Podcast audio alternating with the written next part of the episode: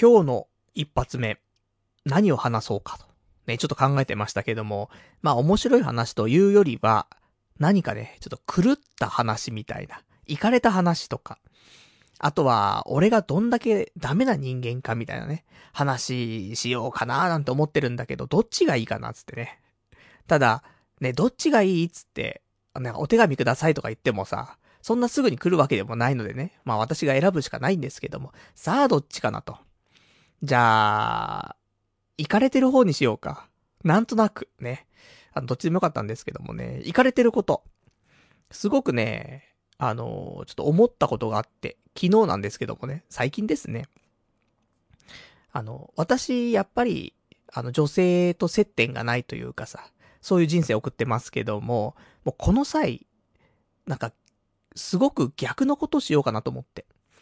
既婚者は、基本的にね、あのー、まあ、既婚者は普通に、えー、結婚したね、相手を、まあ、愛していく。ね、それが普通ですけども、まあ、中にはさ、不倫だなんだとする人がいるわけじゃない。だそういうさ、なんか、ね、結婚できてるだけでも素晴らしいのにさ、さらに違う女に手を出すというね。そんなあるまじき行為ですよ。でも、まあ、それって、俺たちとは全く逆じゃない。俺たちは誰とも一緒になってないし、さらに他の女性にも手出せないじゃない。彼らは逆だからさ。ということは、彼らのやっていることをしていくと、おのずとね、なんかそういう方向に変わっていくんじゃないかなと思って。で、何かっていう、なんかあんま紐づかないかもしんないんだけど、その、不倫だなんだしてる人っていうのはさ、結婚していて結婚指輪をしてるんだよ。なんだけど、多分ね、わかんないよ、これはね。想像になっちゃいますけども、他の女性とね、何か接点を持ったりとか、より深い関係になっていく、なった時にね、結婚指輪はつけた状態で、その違う女性となんか接しているのかどうかってことなんだけどさ。まあ、結構これは外してるんじゃないかしらと。最初はね、で、そこから深い仲になっていた時に実は結婚しているんだと。それでもよかったら、みたいな。で、ずるずると。いうことじゃない。おそらくね、私のね、名推理からするとそうなんですけども。だそう考えたらね、私ちょっと、逆のことしようかなと思って。俺は、彼女がいないと。ね、女性とも接点がない。新しい出会いも全然ない。で、結婚指輪もしてないわけですよ。逆に、結婚指輪しようかなみたいな、ことを昨日考えましてね。なんかその、結婚指輪してるからこその、何かが起きるみたいな。だからその、結婚してて不倫しちゃう人、外してるかもしれないよ。新しい出会いの時は。でも、してるかもしれない。逆に、最初、最初からそれで見せて。それで、あ、結婚しているのね。だからこそ割り切った関係が、みたいな。あるかもしんない。あと結婚してる男性の方が、何か魅力的だとかね。あったりしますから。したらもうそこ偽造しちゃえばいいんじゃないと思って。偽造というか偽造というかね。だからもう、全然結婚も何もしてないけど、左手のこす、こす、こすり指じゃないね。薬指に、ね、こすっちゃしょうがないですけどもね。そんなのね、あの、チンコか女性器かね、こすってる指ですけどもね。あの、薬指の方にね、そういうリングを、おそらく、えー、ペアで売ってるリングをですね、あの、片方だけね、つけると。そんなんどうかなと思って。それで日常を過ごしたらなんか起きんじゃねえかなってちょっと思ったんだけど。ただね、あの、やっぱり、そういうことをすると、本当にね、すごく、あの、運命の出会いみたいなのがあったとしても、その人が、あ、この人結婚してるのねってなって、引いてってしまう可能性はね、十二分にあるなと思ってね、えー、やめようっつって。あの、昨日思い立って、昨日ね、あの断念したっていうね、そういうちょっと行かれた話なんですけどもね。まあでも、いるかもしんないね。あの、リスナーの中にはさ、やはりなんか、通常通りに生きていても何もないわけだから、なんか違うことしようと。何か既婚者の奴ら、ね、あいつらの真似をしていこうと。リングつけますみたいな。そういうのがあるんじゃないかしらとね、思いますから。もし、やったことあるよという人、もしくは、じゃあ、パルさんのね、その、ね、できなかった、その無念な気持ち、それを、ちょっとね、自分が叶えますよと。代わりにやりますよみたいな人がいたらね、そのレポート、後で欲しいなとね、ちょっと思っておりますが、それでなんかね、出会いがあったりとかしたらさ、やっぱり結婚してるっていうことは、余裕のある男みたいな。あるじゃん。ガツガツしてないとか。で、家庭に疲れてるのかしらとかね。そのあったらさ、なんか優しくしてあげなくちゃみたいになるかもしんないからね。ただ、俺みたいな人間が結婚してるってなるとさ、その家庭は大変だからね。おそらく。こんな奴が家庭持ってんの？ってなっちゃうかもしれませんけども。でもそこもね、あの、すべてはリングパワーでね、なんかカバーできる気がしてますからね。うん、ちょっと、やりたい。けど、その、機械損失が怖すぎるんだよね。何があるかわかんないから。たまたま運命の出会いの時に、で、その時に、その、結婚してる人の方がちょっと魅力的って思ってくれる子だったらさらにいいけど、そうじゃなかった場合、目も当てらんないからね。ね、せっかく頑張って、三十何年も生きてきてさ、ね、そういう風に貫いて生きてきて、そこで、本当は出会って、何も問題なくね、発展していくはずが、そのわけわかんないリングつけていることによって、何もお、なんか発生しないというね、ことになっちゃうんじゃないかしらと思ってね。何を言ってるんだ。ね。すべては妄想の話なんでね。そんな話を120分やっていくラジオでございますけどもね。よかったら、え、こ、こんなラジオ最後まで聞くの？ってね、あるかもしれない。でも今日大丈夫。あの妄想だけじゃなくてね、ちゃんと肉体使ってやってきたことございますんでね、その辺もお話ししていきたいと思いますんでね、よかったら、ここから、えー、まあ、最後までね、聞いていただけたら嬉しいなと思っております。それではね、今日もね、やっていきたいと思います。やっていきたいと思います。もう2回言っちゃうけどもね、パルナイトの童貞ネット、アットネトラジー。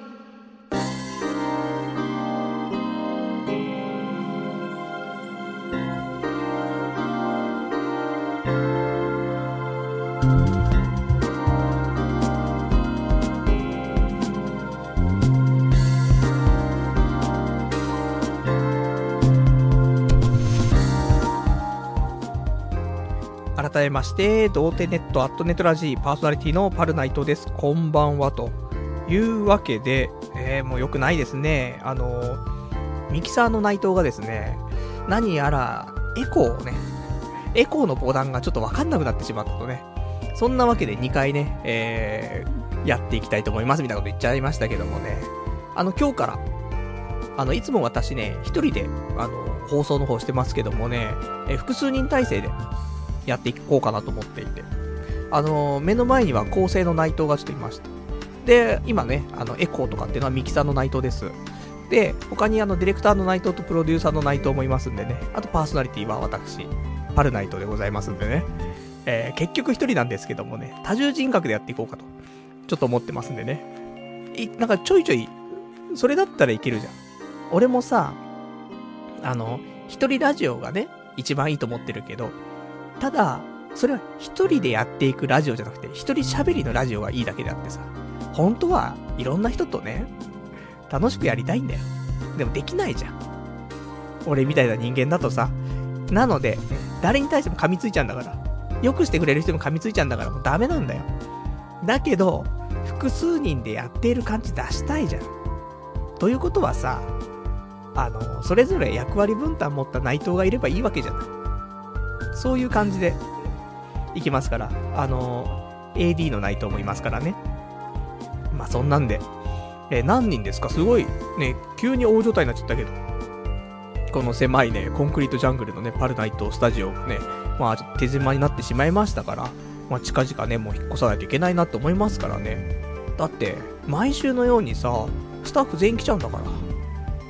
パーソナリティ、AD、ディレクター、プロデューサー、ミキサー、で、構成作家と。6人体制ですからね。うん。もう、また、最初から、今も、今もですよ。もう、全部妄想じゃないか、つってね。しょうがないんだよ。妄想するぐらいしか楽しみないんだからさ、させていただきたいところなんですけどもね。まあ、そんなわけで、えー、今日もね、やっていくわけなんですが、今日は、えー、妄想だけではなくて、えー、いろいろやってきました。まあ、珍しくというかね。あのー、やっぱり、デブ賞なわけですよ。なので、前もっていろんなことをね、週末予定に入れとかないとね、動かないね。人間ってやつはさ。なのでね、ちょっと無理してでも、週末に予定を入れると。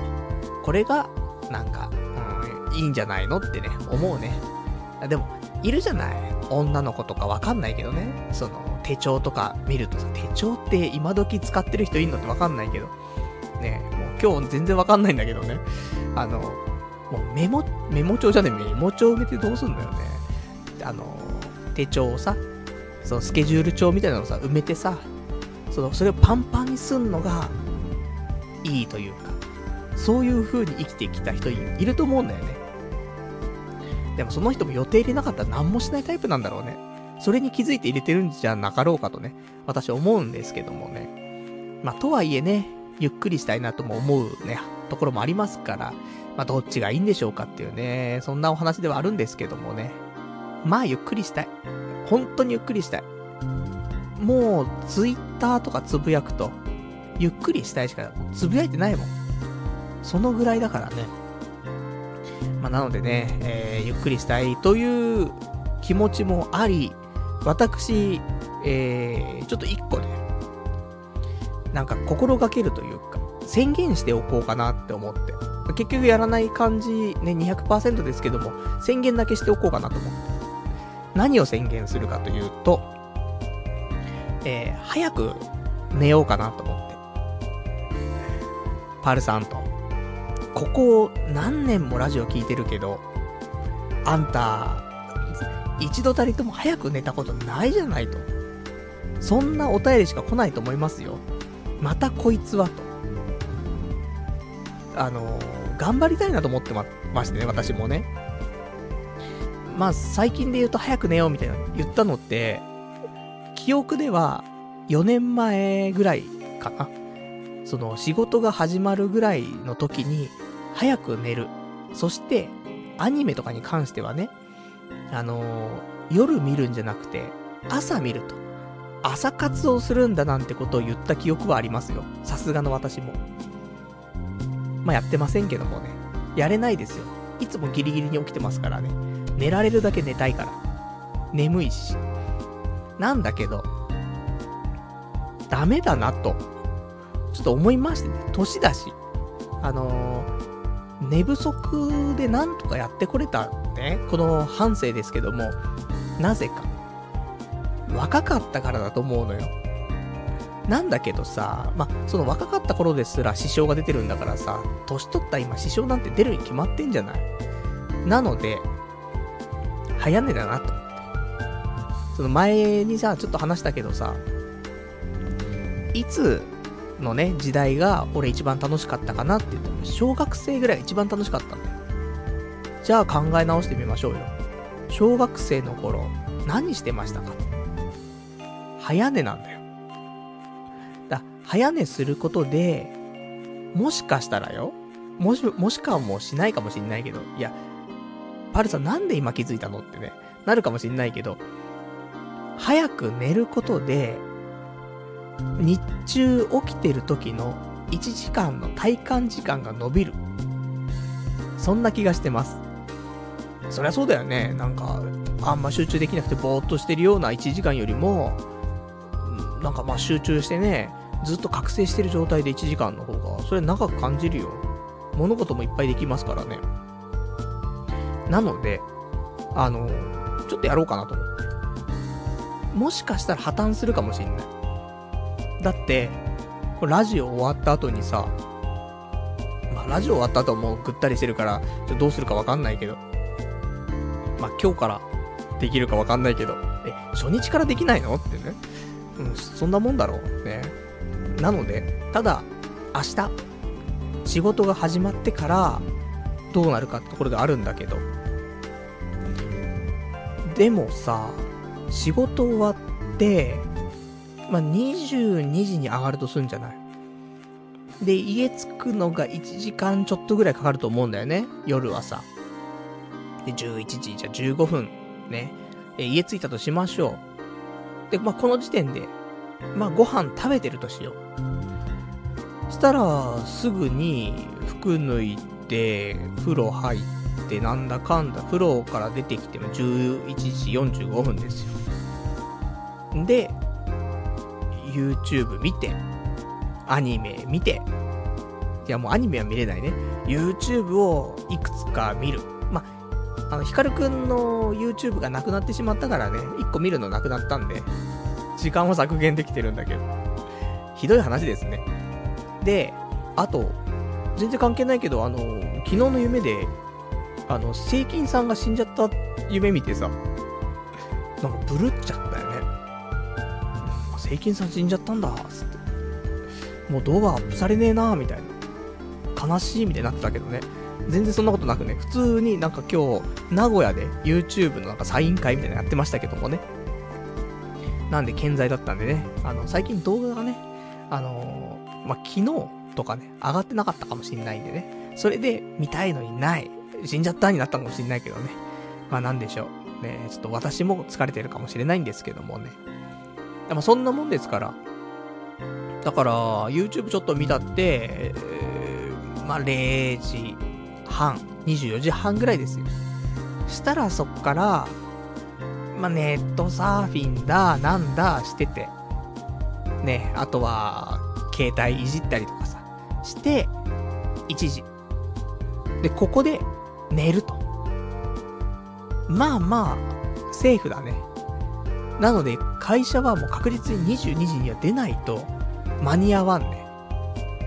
それを超えたら、その超えた分ずつ寝る時間が後ろに下がっていく気がしますけどもね。いや、そしたらでも毎日ね、アニメどうやって消化していくの？話ではあるんだけど、そこはもう朝活がありますからね。朝早く起きたらね、一本でもアニメ見てから行けばいいと思いますけど、多分できないね。1時からじゃ、だって、6時間半とか、まあ、行けて7時間寝れるか寝れないかだと思うので、普通に、ギリギリまでまた寝ちゃうと思うんだよね。ただ、体の回復は全然違うと思うし。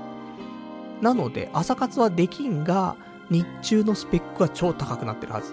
だから、いつも22時まで残っていたところが、21時までで平気になるかもしれない。そういう期待を込めて。そしたら、1時間早く帰ってきたね。その時間を使ってアニメを見ると。で、寝るのは1時。どうですか？完璧なプランですけど、多分できないです。えー、今日はね、妄想ばっかりになってます。いや、ちゃんと妄想じゃない話もしますよ。ただ、反動なんですかね。妄想が多めになっておりますけどもね。まあそんなわけで、えー、まあ、早く寝ようと。まあ、できれば、その明日の日中のスペックを高めるためにも、今日からね、早く寝たいなと思いますから、まあ、それには、このラジオを0時には終わらせないと1時に寝られないからね。多分。意外とね、あのー、この後ぐったりして動けなくなっちゃうから。意外とだよ。あの、こんなラジオなのにって思うかもしんないけど、いや、頑張って喋ってるんですから、ね。あの、途切れがないようにさ、あの、少しでもね、なんか、頑張ってるんですよ。実は。意外とね。まあ、そんなわけで、まあ、好き勝手喋ってるだけなんですけどもね。なので、えー、今日から早く寝ると。というわけで、えー、最近ね、早寝早起き。早起きする必要ないと思う。たまたま早く起きたらね、それはそれでラッキー。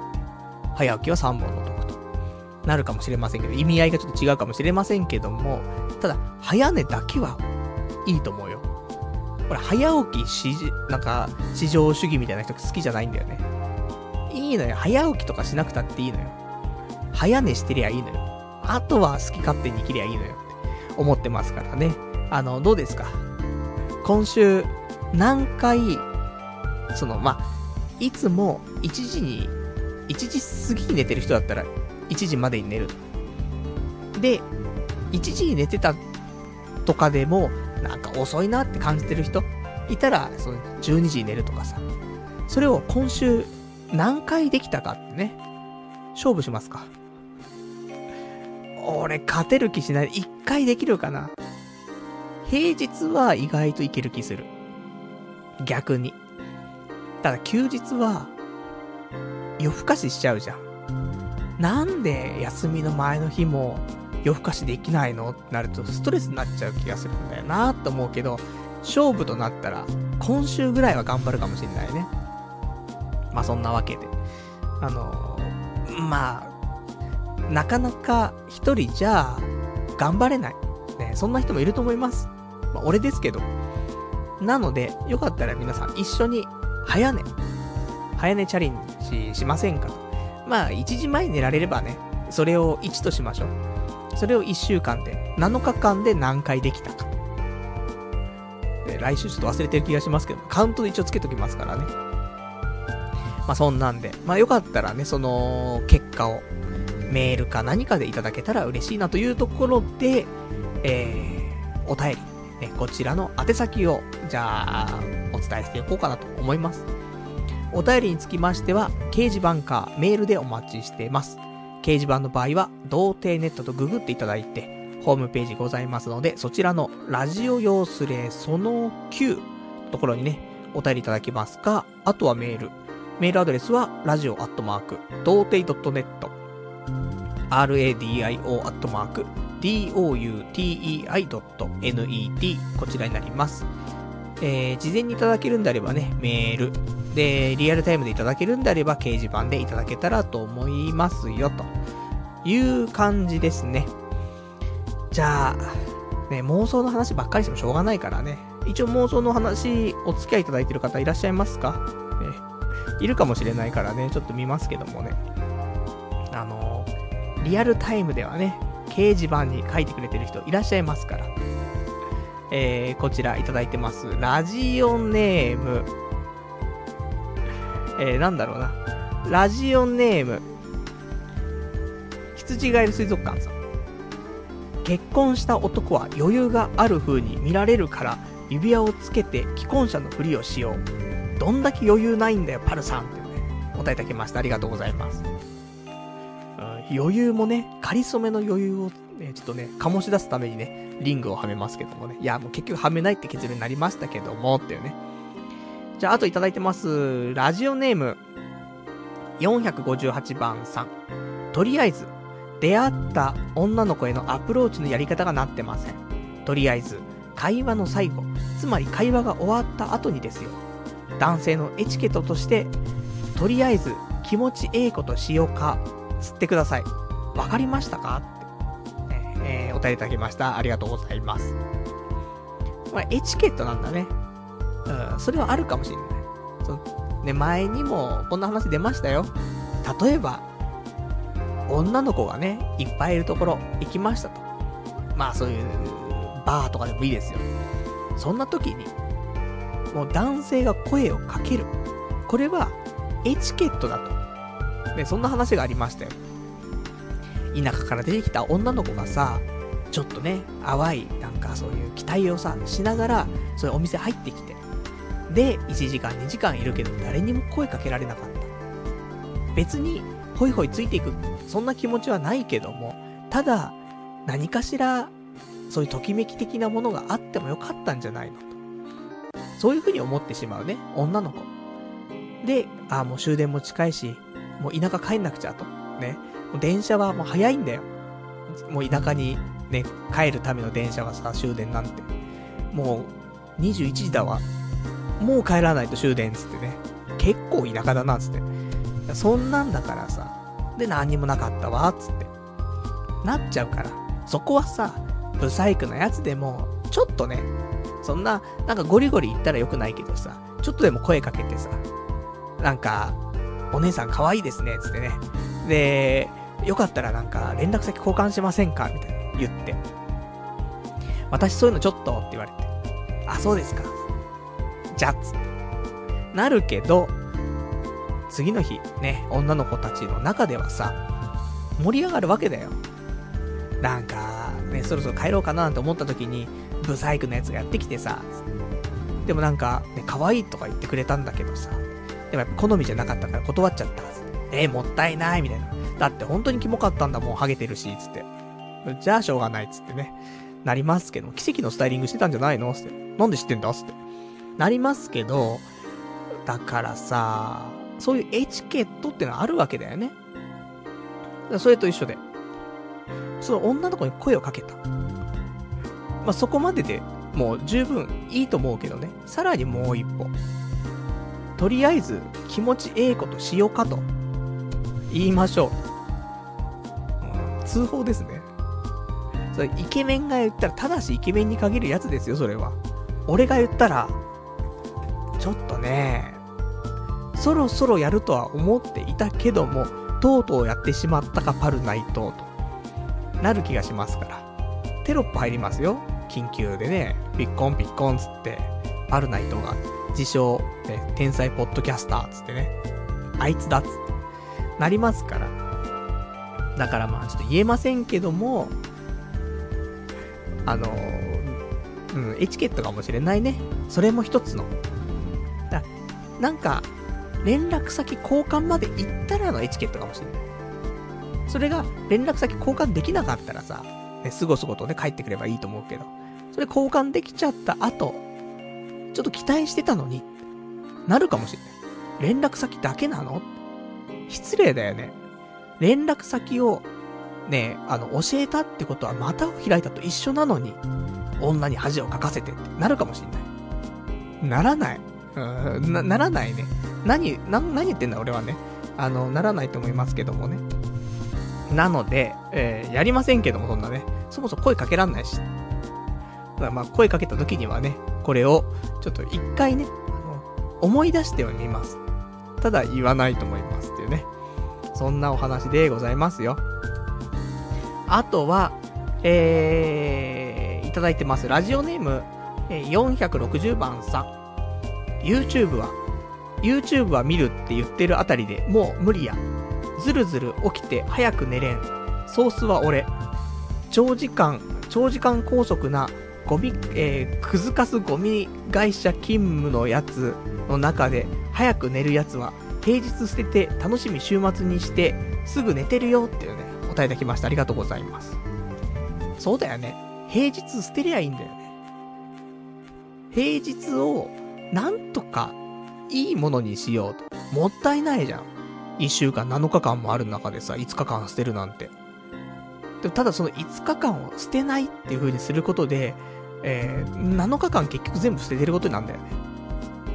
そう考えたら5日間捨てて、その残りの2日間をフルで楽しめると。そっちの方が有意義なんじゃないですかと。いうのはすげえあります。なので、えー、そういうちょっと破綻しちゃう気はする生活がもうアニメもマックスで溜まっちゃうかもしんない。まあ、でも、もうあのー、1話チェックとかそういう段階ではなくて、ある程度絞ったね、アニメのみになってますから、多分、15本ぐらいになってますから、なんとか週末で消化できるでしょう。まあ、そういうところでね。ただ、アニメだけじゃないんで、私見てるの。そのカンブリア宮殿とかさ、ガイアの夜明けとかさ、そういうのもあるじゃん。それあれ、1本1時間だからね。で、たまにさ、なんか、ね、不定期でなんかプロフェッショナルやるじゃないあいつらのせいでさ、結構時間取られるんだよね。まあ2倍速で見てるから関係ないんだけどもさ、まあそんなね、ところでございますんで、まあ平日捨てて、で頑張りたいなと。ね、そんな風に思っておりますよ、と。じゃあ、えー、今日、まあ、妄想じゃない話をね、もうちょっとしていかないといけないと思いますから言いますけども、えー、時は9月の10日、何の日かと申しますと、えー、前々からちょっと言ってました、ドラゴンボールランっていうね、まあ、なんですか、これは。ちょっとしたイベントがあったわけですよ。で、それに行ってまいりました。で、そのね、えー、どんな感じだったのっていうね、お話ししていきたいなと思うんですけども、あの、ドラゴンボールランって、そもそも何よっていうところなんだけど、なんか初めて、このドラゴンボールを題材にした、その、ランニングイベントみたいな、ものらしいのよね。まあ、最近流行ってんじゃない？なんかさ、バ、バブルなんたらみたいなのとかさ、気持ち悪い。いや、すいません。楽しんでね、走ってる方もいらっしゃると思う。ラジオで、ね、こうやってリスナーの方でね、いるかもしんないけど、パリピすぎるんだよ。あの変な泡のランニングのやつ。受け付けないよ。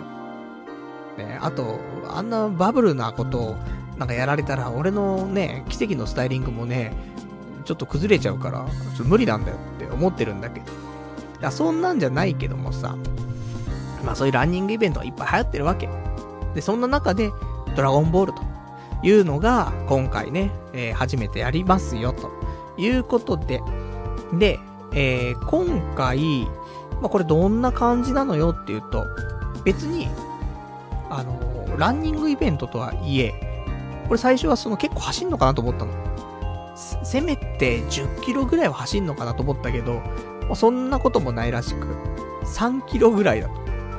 で、その中で、なんかその、スマホを使ってね、AR みたいで使って、各、なんとか地点みたいなのあるわけだよね。で、そこを通過するときに、えドラゴンボールが集められると。変なパネルがあって、それをね、スキャンすると、ドラゴンボールが集まって、それをね、あのー、まあ、その3機の中でね、7つ集めて、で、集めてきたら、なんかもらえますよ、みたいな。参加賞みたいなもらえますよ、みたいな。そんなんだったりとか。で、これがメインの、えー、イベント内容。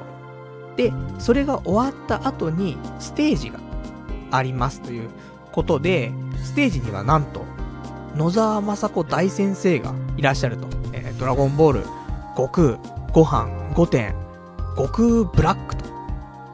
で、悟空ブラックって何ですかなんて人もいるかもしれませんけども、今ね、ドラゴンボールスーパーっていう、まあ、番組が日曜日の朝でやってますけどもね、そこでちょっと前に出ていたね、えー、キャラクターが悟空ブラックというところでね、いや、すげえ良かったんだよ。その、悟空ブラックの最後の方の回かな。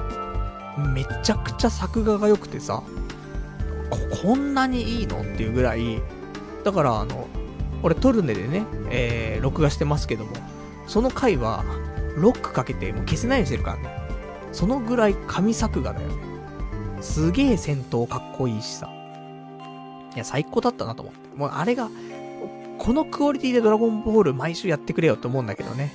えー、2週ぐらい経つとね、もう顔がもう全然誰だかわかんねえみたいなね、なっちゃう時もありますけども、まあ、そんな悟空ブラックの声とかもやっている野沢雅子大先生が、ね、いらっしゃると。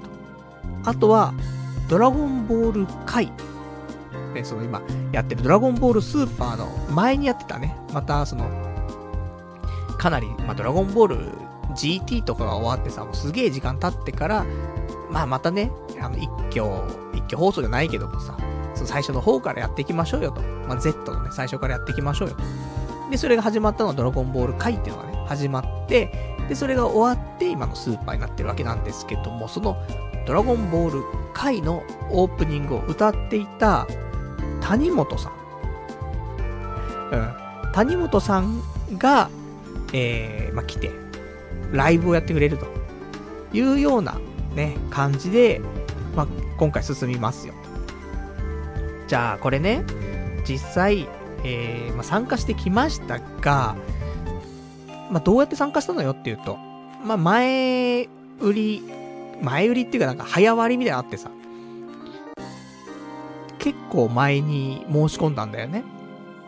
で、本来、6800円するんだけど、高いでしょ？6800円するんだけど、えー、事前申し込みみたいなので、6300円になってます。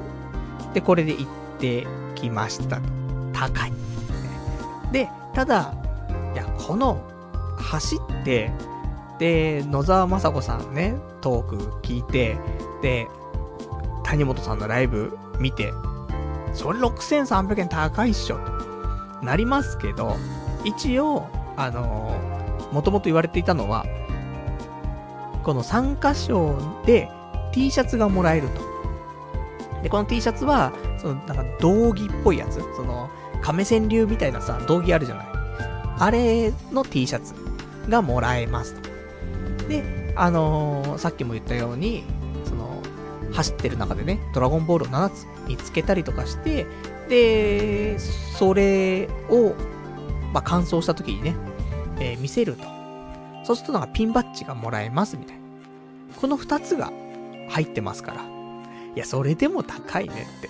まあ思いますけども、イベントですからね。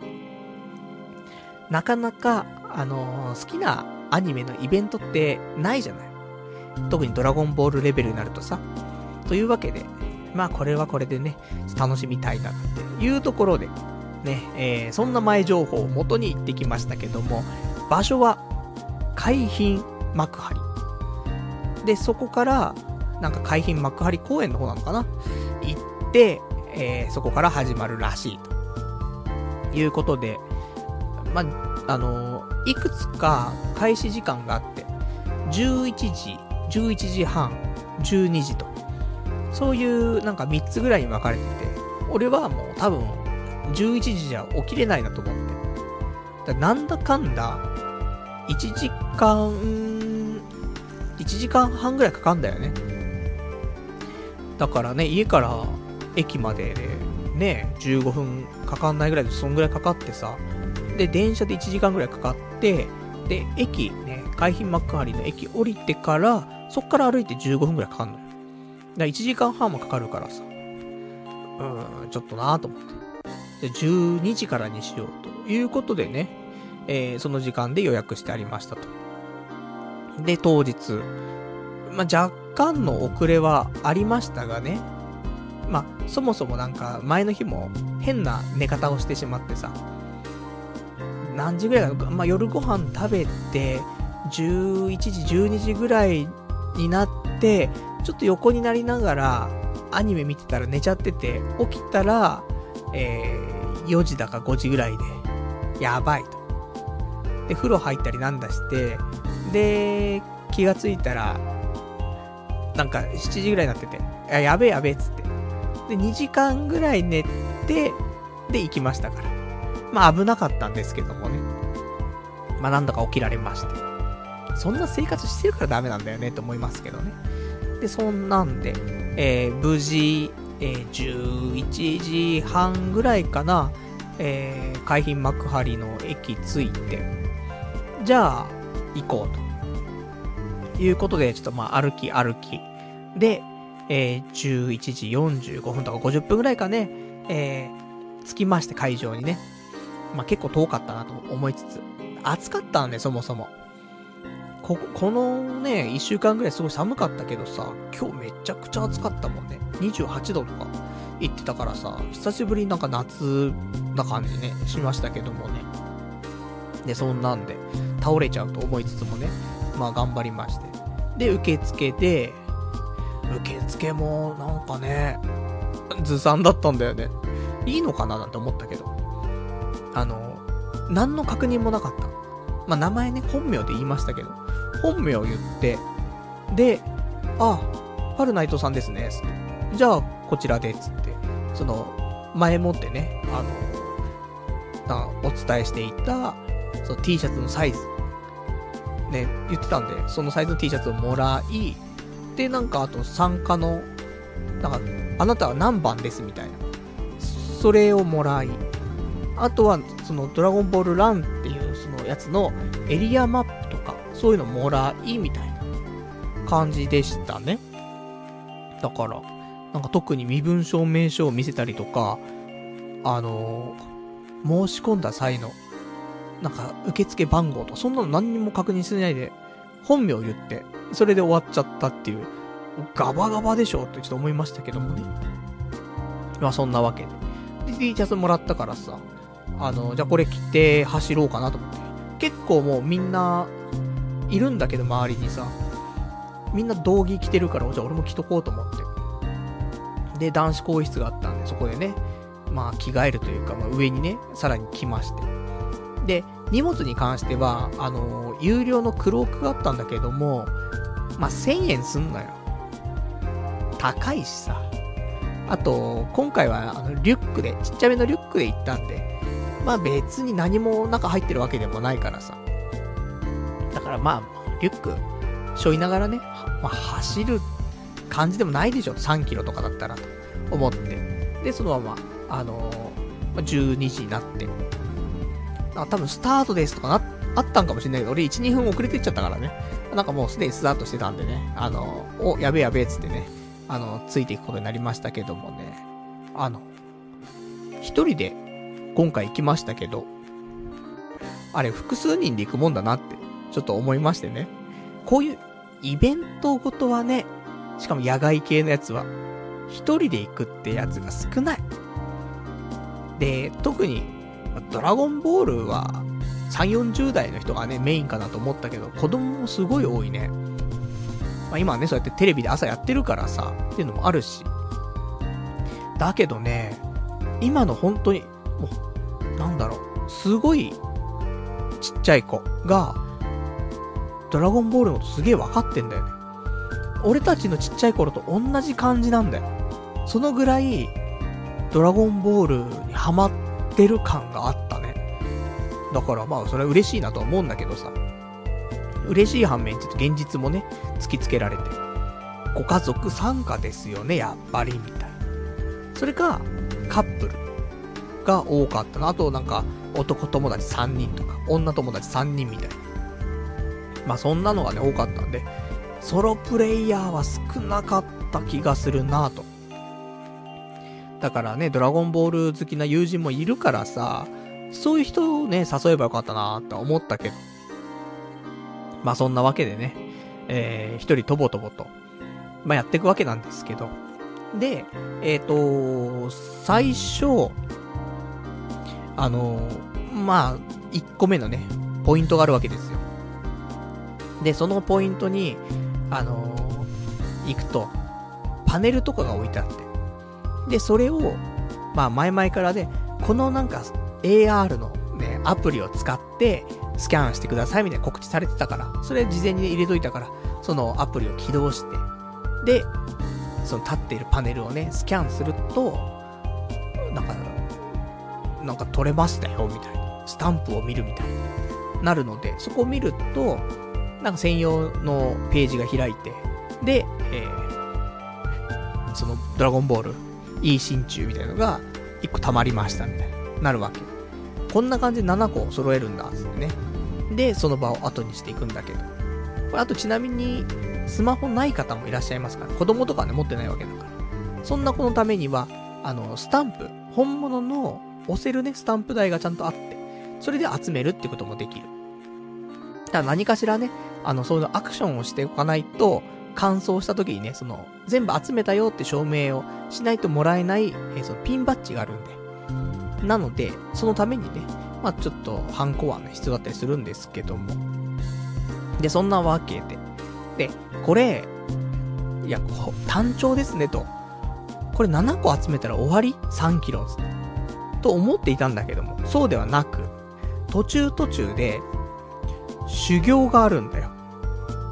えっと、ブルマの修行ゾーンってのがあって、えー、これがね、3つあります。なので、あの、こんなんあるんだと。私ね、あの、ちょっとね、知らなかったんでね、まあ、嬉しかったなと思うんだけどもさ。で、これ、えー、一つ目なんだけど、一つ目が、運転修行なっておりまして、何をやるかっていうと、昔、ね、幼稚園とか小学校の頃さ、運転ってやったと思うんだよね。俺たちの世代はやってたんだけどさ。で、それで結構な長い距離を、まあ渡るんだよね。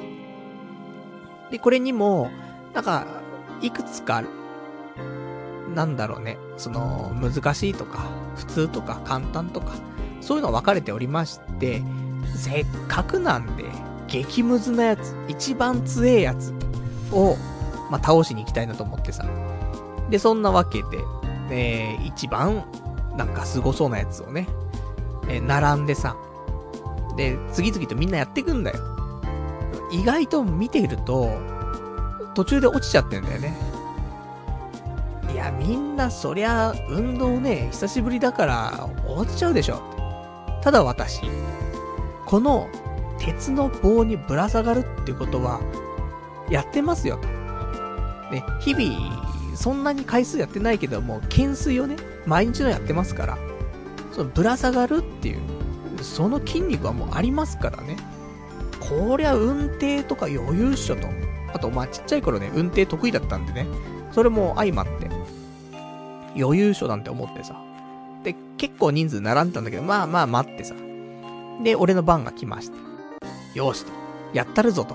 ね。お父さんかっこいいところ見せちゃうぞ、つってね。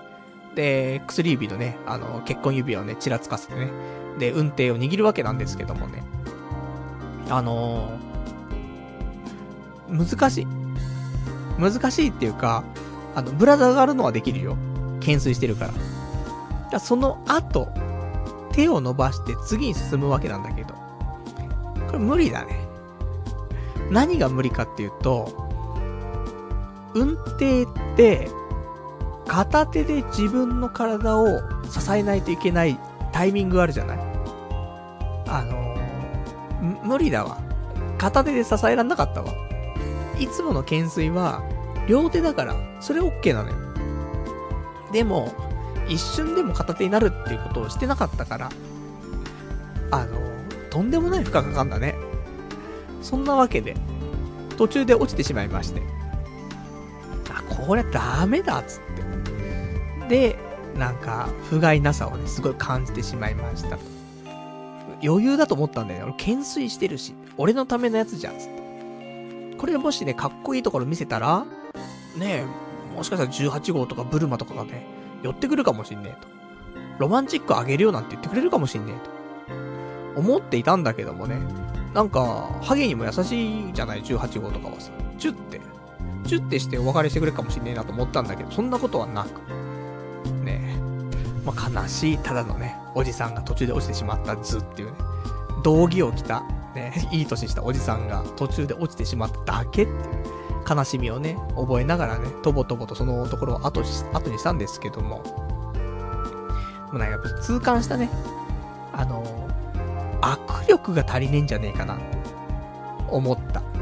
今話しながら、片手になる時があってね、それ支えきれないんだなっていうのは、あの、話しながら感じたところをね、分析してそれで話したわけなんですけど、その時は、うん、単純に握力が足りないと思う。なので、そのに、握れないんだよ。その、運転を、上に、ね、運転握るとき、上に4本、人差し指、中指、薬指、小指を上にして、親指を下に引っ掛けて普通に握るっていう。これで、次に行こうとしたんだけど、これじゃあ、多分支えきれないと思って、あの、完全に、あの、指は5本を全部上にして、一本でも指がかかるようにしてやったけど、それでも無理だったからね。だから、もう握力足んねえなと思って。まあ、そんなわけで、あのー、今日、アマゾンでね、握力を鍛えるための器具をね、すげえ探しちゃいましたけどもね、そのぐらい握力足んねえななんて感じて。で、えー、まあ、そこをね、まあ、後にして。で、また、ドラゴンボールを集めつつ、次のね、修行ですよ。次の修行が、えー、なんだこれ。あ、綱、綱登り修行ってのがあって。あの、綱引きの角、綱あるじゃない。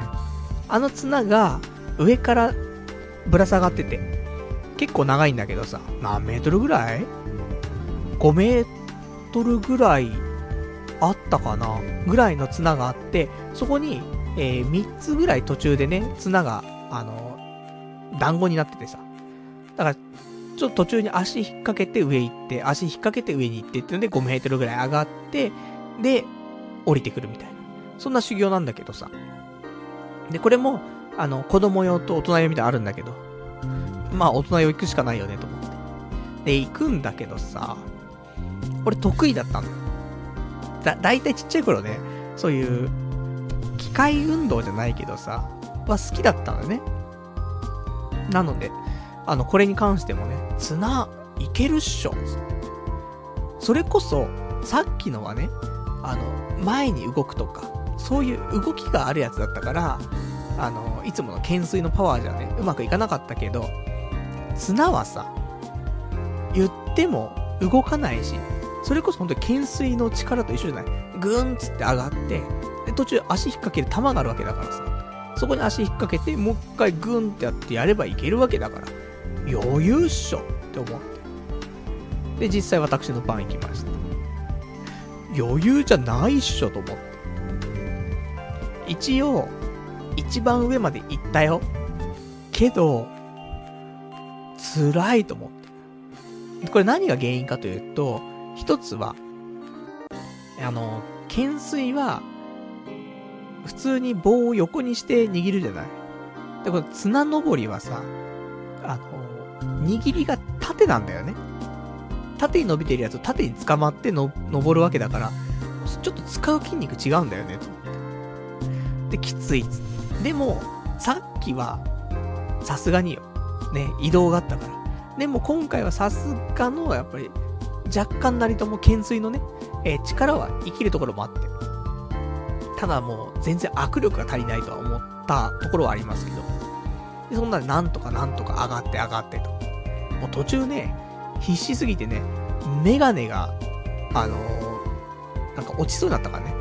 メガネすっげえもう、なんか、肩、腕あの辺がね、メガネに当たって。で、もう、とんでもないことになってたけどね、なんとか直して。で、上まで行って、また降りてきてと。で、ポーカーフェイスで、あ、クリアっすね。なって次行きましたけど、もうこ、こちとら、誰も失敗してねえのに。周りの人誰も失敗してねえの俺、これ失敗できないでしょ。つってね。必死だったところをね、隠しながらね、えー、まあ一応これもクリアとなりまして、で、まあ、ちょいちょい行きまして。で、その後が、最後の修行が、えー、ふわふわ修行っていうね。よくわかんないんだけど、あの、変な、バルーンアトラクションみたいなやつなのかな。あんじゃない？あの、デパートの上とかにあんのかな？わかんないけど、あの、なんか遊べる中に入って遊べるところみたいあるんじゃない？何それ？なんか浮き輪みたいなやつ。浮き輪じゃねえな。ビニールでさ、すげえ膨らまし、でっかいさ、ドームみたいになっててさ、そんな中でアスレチックみたいになってて遊べるようなところあるじゃないまあ、あんなのがね、置いてあるわけ。で、そこを、まあなんか通過していって最後滑り台になって、みたいな。そういうのがあって。で、これ、二人同時に行けるの。で、これも大人用と子供用のところがあるんだけど、俺もうめんどくせえから子供用のやつでいいなと思ったけど、やっぱ子供しか並んでないから、うん、どう、どうなんだろうと思って。で、結局大人用の方行ってさ。そんで、えー、もう、二人同時にさ、進んでいくからさ、俺なんかちっちゃい子供と一緒にね、スタートしまして。で、行くんだけどさ、これが、なかなか難しいというか。うん、そうだね。で、その風船みたいなやつがさ、そのバルーンみたいなところがさ、結構動くわけ。で、頭にゴンゴン当たってさ、もうヘアスタイルがなんて、ね、思いつつもさ。で、進んでいって、まあ、これがまだ一番良かったね。普通に、まあ、終わって、で、最後滑り台滑って、みたいな。もう、おじさんが、休みのね、昼間から滑り台滑っちゃって。やべえななんて思うんだけどさ。で、それで終わって。まあ、なんとかクリアです。で、その後に、えー、最後。これ修行じゃなくてアトラクションなんだけども、フリーザ軍、フリーザ軍団襲来とか言って、なんかね、その、水をかけてくるんだって。その、その一部のところだけ、フリーザ軍が待ち構えてて、通ろうとすると水かけてくるんです、すげえいっぱい。いやいやいやいや、と。もうさっきから言ってますけども、あの、髪の毛が、私スプレーでガンガン固めてますからね。これもう、水に弱いですから。そしたらもう目も当てられ、当てられませんからね。今でこそ、ね、日中は、そうやって髪型をね、キープしてましたけども、そこ通っちゃった日にはさ、もう、自然と、ベジータになっちゃいますからね。急に、俺、ベジータここにいたんかつってね、なるレベルですから。なのでね、えー、これは嫌だなと思って、普通に。子供たちはね、楽しい、もう一回やろうとか言って。常者じゃねえかと。俺からしたらね。って思ってましたけど。みんな楽しんでるわけ。で、女の子たちもなんかすごいメイク取れちゃったとか言って、うるせえなと思って。こっちはハゲがね、あらわになっちまうんだよ、つって。なので、どうしたらいいのかなと思ったら普通にアナウンスで、あの、水かかりたくない方は、横の道から行っていただければ大丈夫です、つって。うん、苦しゅうないですね。で、私はそっちの道をね、行かざるを得なかったんですけどもね。さすがにそこは体張れないと。あの、パルナイトのタブーは一応髪の毛なんだよね。髪の毛をいじられるのはいいんだよ。だけど、あの、実際に実害があるいじりはダメだからね。殴っちゃうから、そうしたらね。傷害罪になっちゃうんだよ。なのでね、えっ、ー、と、普通の小道をね、行きましたけども。で、まあ、ここまで大体走ってないですよ。もうドラゴンボールウォークですよ。なんだけど、あの、13時から、その野沢雅子さんと、その谷本さんの、そのステージがあるわけ。で、この時点で、12時55分ぐらいなわけ。やばいと。もう、そろそろ、頑張んないと。ステージ自体はね、ちょっと、ね、遅らせたりもあるだろうとは思ったけど、でも、もう、ね、やばいなと思って。ようやくここで、ドラゴンボールランになるっていうね。若干小走りになるね。で、小走りになってさ。で、乾燥するわけ。で、乾燥したところで、その乾燥症みたいな。そういう症状みたいなのと、あとピンバッジが本当はもらえるんだけど、これは、あの、後ででももらえますよっていうアナウンスがあって。で、ステージ始まってしまいますっていうアナウンスがあったから。じゃあステージ優先しようと思ってさ。で、ステージの方をね、走っていって。そしたら、1時5分くらいかなに着いて、で、まだね、あの、野沢さんとか出てきてなくてさ。よしよしと思って。間に合ったぞと思って。で、まあ、そんなんで私のね、ドラゴンボールラン自体は終わって、そっからイベントなんですけどで、ただ、あの、ここまで、水分をね、ほぼ摂取してなくて。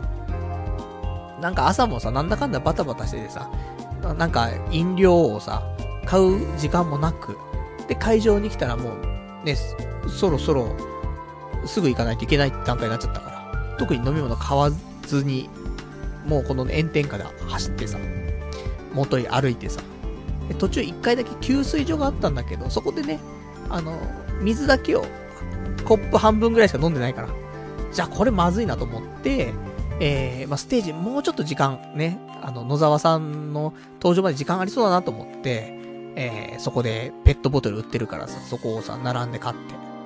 高いよ。1本300円つって。たっけーっつって。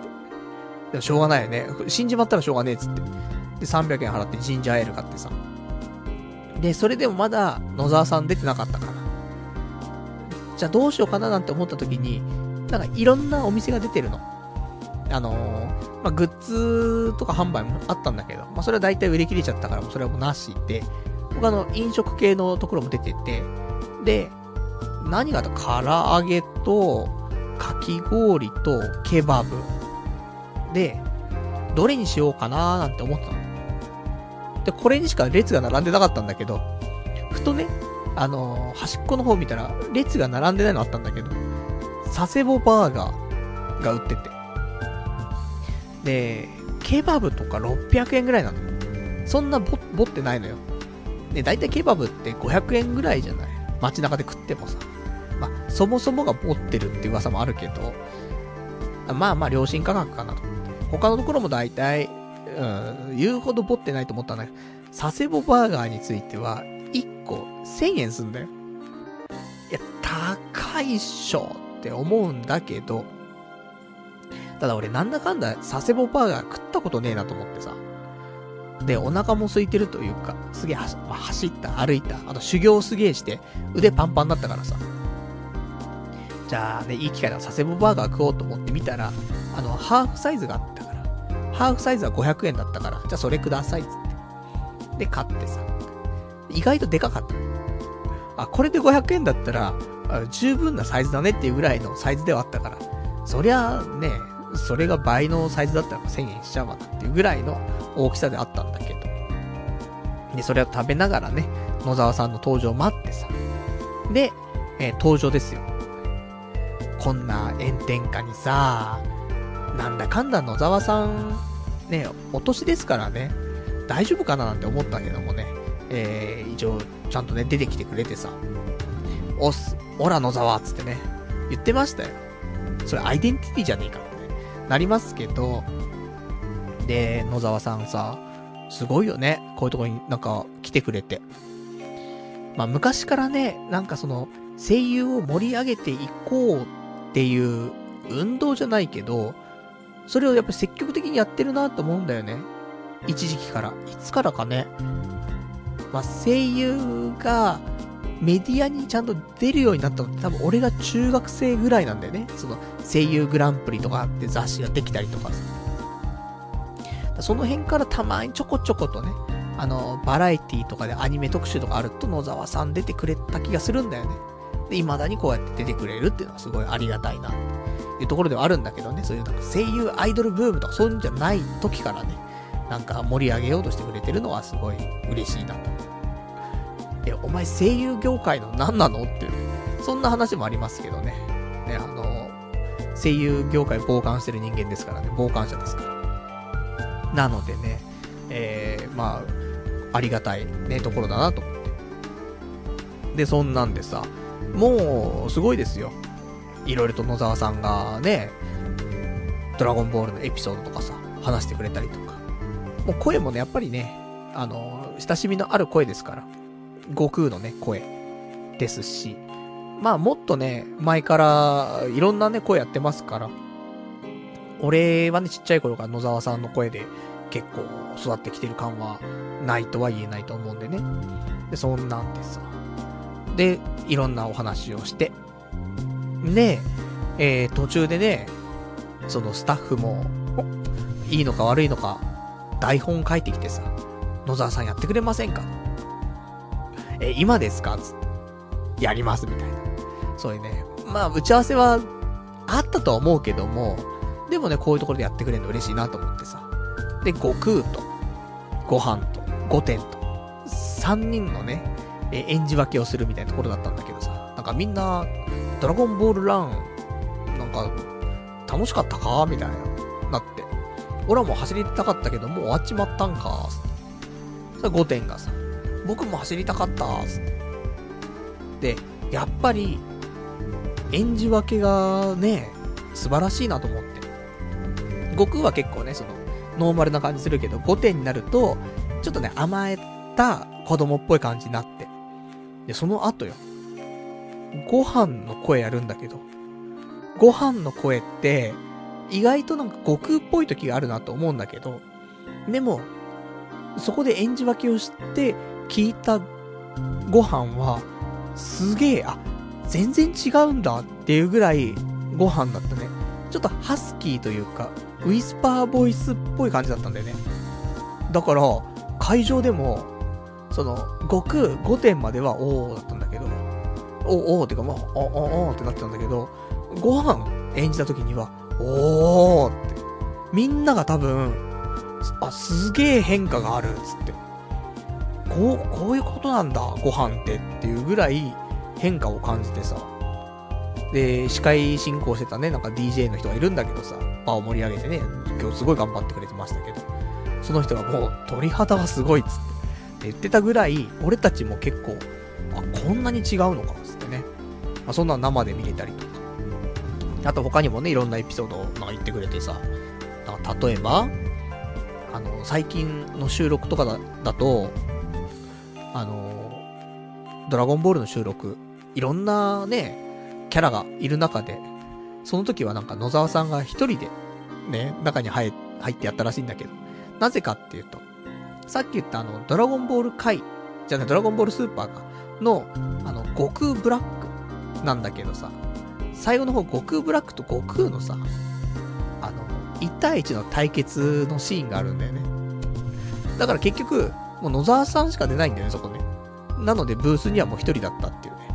そんなんだったから、なんかね、そんなないじゃないですか、みたいな。寂しいですよ、みたいな言ってたからね。そういう話もね、聞けて。昔のドラゴンボールの話はよく聞くけどさ、ね、なんかちょこちょこと出るけど、これ新しいお話ってなかなか聞けないからね、それでも貴重だったなぁと思って。で、そんなんでさ、まあいろんなね、お話聞いて、で、野沢さん、ね、ありがとうございましたと。で、この後は谷本さんのね、えー、ライブです、つって。で、谷本さん、ドラゴンボール回で歌っていた、えー、ドラゴンソウル。で、誰が知ってんですかって言うかもしんないけど、ドラゴンボール回って始まった頃はみんな見てたと思うんだよね、最初だけ。で、その時のオープニングだから、あ、聞いたことあるってなるとは思うんだよ。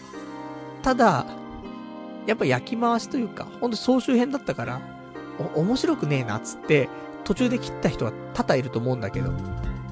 で、そこで、えー、まあ、残念ながら、ドラゴンボールスーパーにね、あの、繋ぐことができなかった人もいると思うんだけどもさ、今のドラゴンボールスーパーすげえ面白いから。毎週俺楽しみにしてるからさ。なんでおすすめなんだけどもね。で、えー、そのオープニング歌って、その後、あの、やっぱりドラゴンボールと言ったら、チャラヘッチャラッショーって話で、あの、影山博信さんの方に許可を得て、今日ちょっと歌いますっつってね。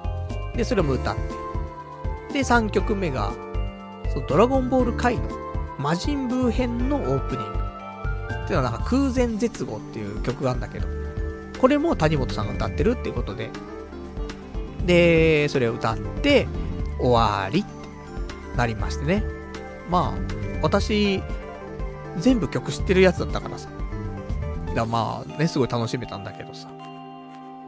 そんなわけでさ、まあ結構ね、楽しく、ステージも良かったし、谷本さんの曲も良かったし。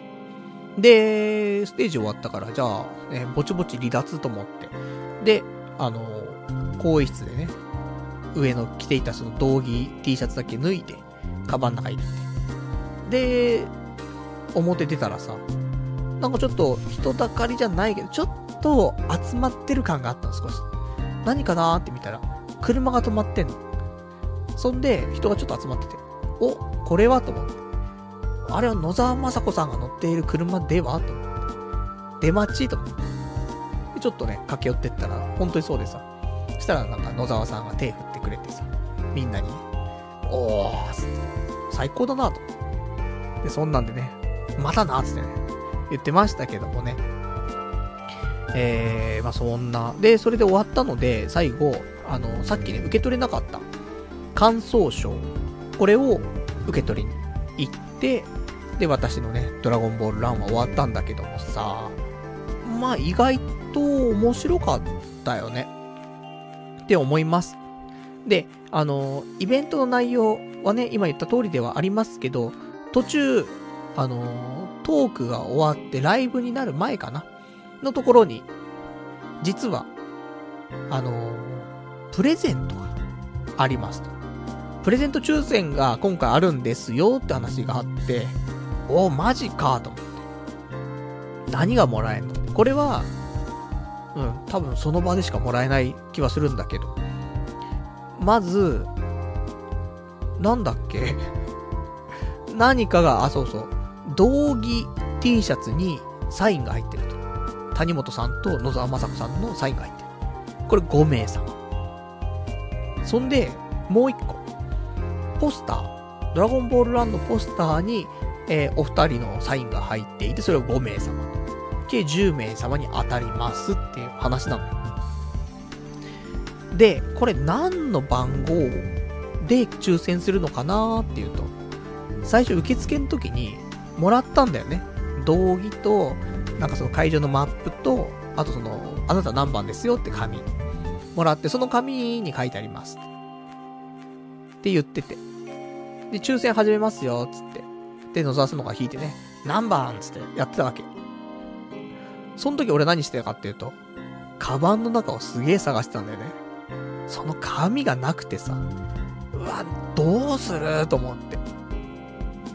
でね、後でなんか、受付に行って、そんで、さっき呼ばれたんだけど、って、あの、紙なくしちゃって、つっても、あの、ずさんな管理してるさ、その、名前一覧があるからさ、ら名前言ったら番号わかるじゃん思って、いいかなと思ったら、その会場の中でさ、当たった人手挙げなくちゃいけなくてさ、で、そこで、当たった人が出てこないと、じゃあね、もったいないからね、それはね。あの、他の人にってことでね、他の番号を引いちゃうの。やばいやばいと思って。で、続々とさ、当たっていくわけ。で、俺はいくらカバン探してもないわけ。あれ、どこだと思って。まあ、でも、思い返すと、もらった時に、ポケットの中に入れた記憶があるんだよね。で、ただポケットの中に入れてて、途中いろいろと、あの、修行があったじゃないで、その、運転とか、綱登りとかは、そんななかったと思うんだけど、アクションは。ただその、バルーンの中に入ってくやつ。あれはめちゃめちゃなんか動いたんだよね。しかもなんかその、横になるっていうかさ、ハイハイ状態するんだからさ、そこで落としちゃったんかななんて思ってさ。で、一応、あの、番号をちょっと覚えてて、1500何番だったなっていうのだけ覚えてたの。だから、それが呼ばれなければいいなーなんて思って。で、そんなんでさ、10人引いて、結局、なんか一つだけ、あのー、現れなかった人がいたんだけど、それ以外はちゃんと現れて。で、現れなかった人のところも、特に1500番台ではなかったから、まあよかったと、ね、いう、そんなヒヤヒヤしたね、えー、一面もありましたけどもね、あのー、基本的には終始、楽しく、あのー、なんか、うん、イベントをね、満喫できたかなって思いますんで。で、こちらですね、えっ、と、次、名古屋でもあります。いや、今日のレビューを聞いて、行くか行かないかっつったら、あもういいかななんていう人も多分多いでしょ。ただ、こういうイベントないからね。まあいいんじゃないかなと思いますけども。名古屋じゃない、愛知。愛知は名古屋か？ね、えー、愛知のリンクービーチで9月23日の土曜日にございます。特にね、週末予定入れてないとかいう人いらっしゃったら、どうですか？あの、意外と、ね、面白いかなと思いますからね。で、その時も野沢さん来るのかな？ちょっと見ましょうか。来ます。野沢さんと谷本さん、両方とも来ると思います。なので、えー、ちょっとお高いんですけどもね、おそらく、ギリギリとは言わんけども、今日あたりだったら問題なく、まだチケットというかね、参加できると思うから。まあ、ただ早割とかじゃないから、6800円しちゃうと思うから。ちょっと高いけども、ドラゴンボール好きの方はね、まあ、あの、一度、ね、あの、行ってみるのもよろしいんじゃないかしらとね、思いますと。まあ、9月もね、下旬なんで少し涼しくなってるかなと思うんでね、走りやすいんじゃないかなと。まあ、歩くんですけどもっていうね。そんな感じでございましたと。で、まあ、あとはね、なんだろうね。あ、ちなみにこの、東京のやつ、3000人集まったっぽいです。ツイッターにもね、ちょっとだけあの、画像の方載せてますから、まあ、よかったら雰囲気伝わるかなっていうのと、あと、ゴールの瞬間。この辺ちょっと動画撮ってますんで、YouTube 上げましょうか。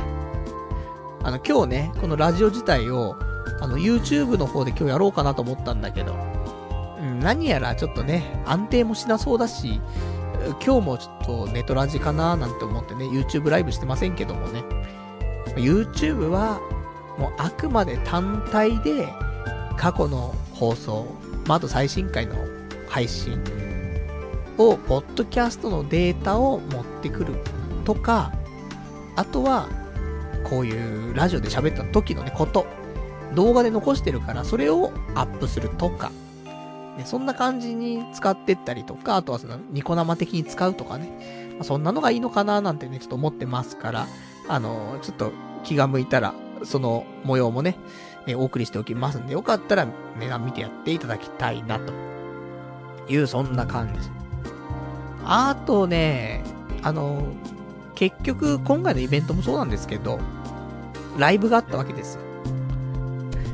で、やっぱり私、えー、全体の中の一番後ろで見てましたね。もうそういうポジションなんだね。ま、中の方に行こうってしないんだよね。あえて外の方から見るみたいな。ただ今回は多少なりともね、手拍子したりとかしてましたよ。好きだからね、ドラゴンボール。だから、本当に好きだったら、多少俺も体は動かすよね。いうところでさ、そりゃそうだよ。テレビ放送始まって、それを生、生じゃないけどさ、リアルタイムでさ、見てきて、で、ドラゴンボール回もうちょっと途中であれだったけども、ドラゴンボール回とドラゴンボールスーパーも今現役で見てるわけだからね。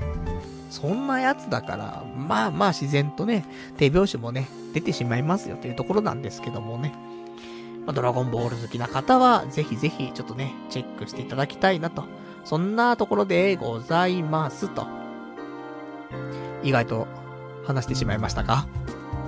うん、もうね、ドラゴンボールラン、どうですか？あんま響かないですか？じゃあちょっとお便りいただいてるからね、読んでいきましょう。えー、ラジオネーム、どうも僕ですさん。こんばんは。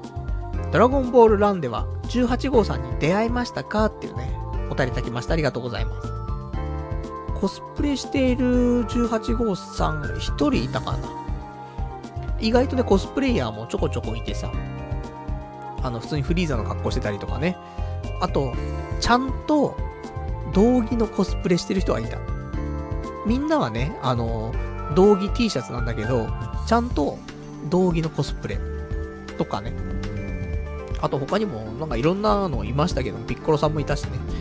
まあ、それぞれいましたけど、何が、うん、あとグレートサイヤマンの、あの、ヘルメットバージョンの方。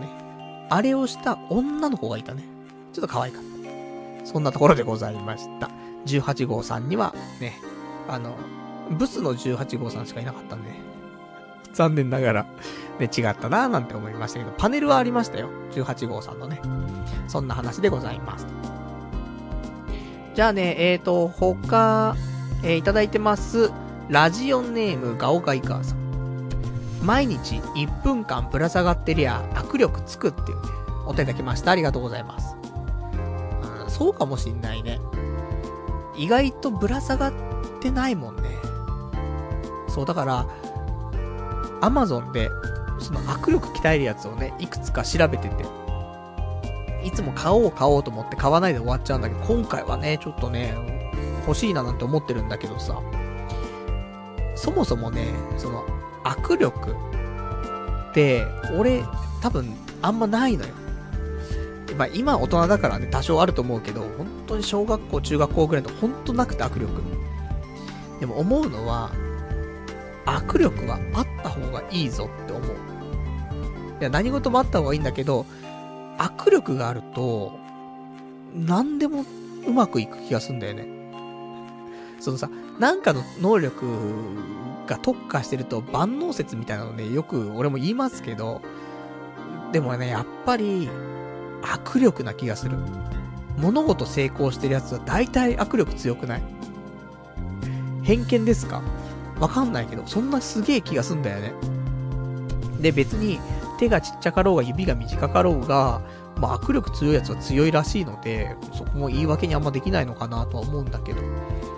なので、ちょっと握力を鍛えたいと。で、いろいろ調べたんだけど、よくあるんじゃないその、ハンドグリップみたいなさ、にぎにぎするやつ。あの、バネがついててさ、ガッシャガッシャやるやつさ。あれ俺思うんだよね。そのさ、広がってんじゃん。なんか、ハの字見たくなってるやつあんじゃん。で、鉄でさ、繋がってるやつ。わけわかんないんだよね、いつも。握りにくくてしょうがないの。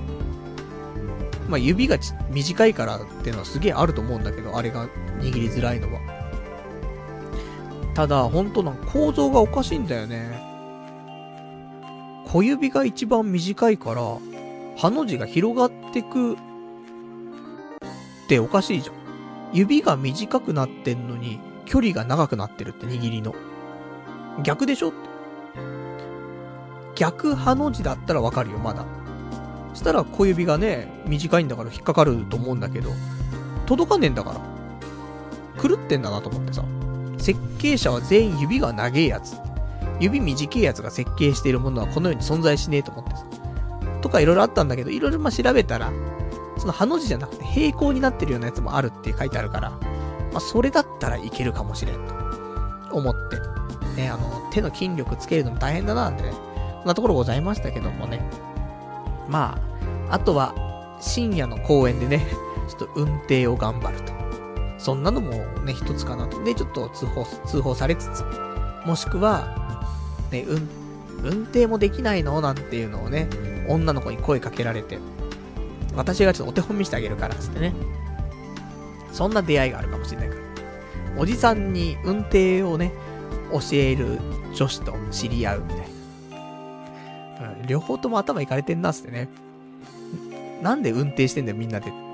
いうところもありますけども。まあまあ、ね、ちょっと握力を鍛えるために。まあ今は普通の家に懸垂のね、器具あるから、そこに片手でぶら下がるってところからね、始めようかなともちょっと思っております。というところ。じゃあそんなね、えー、今日、今日のリアルな話は、それぐらいですか。あとも大体妄想になりますからね。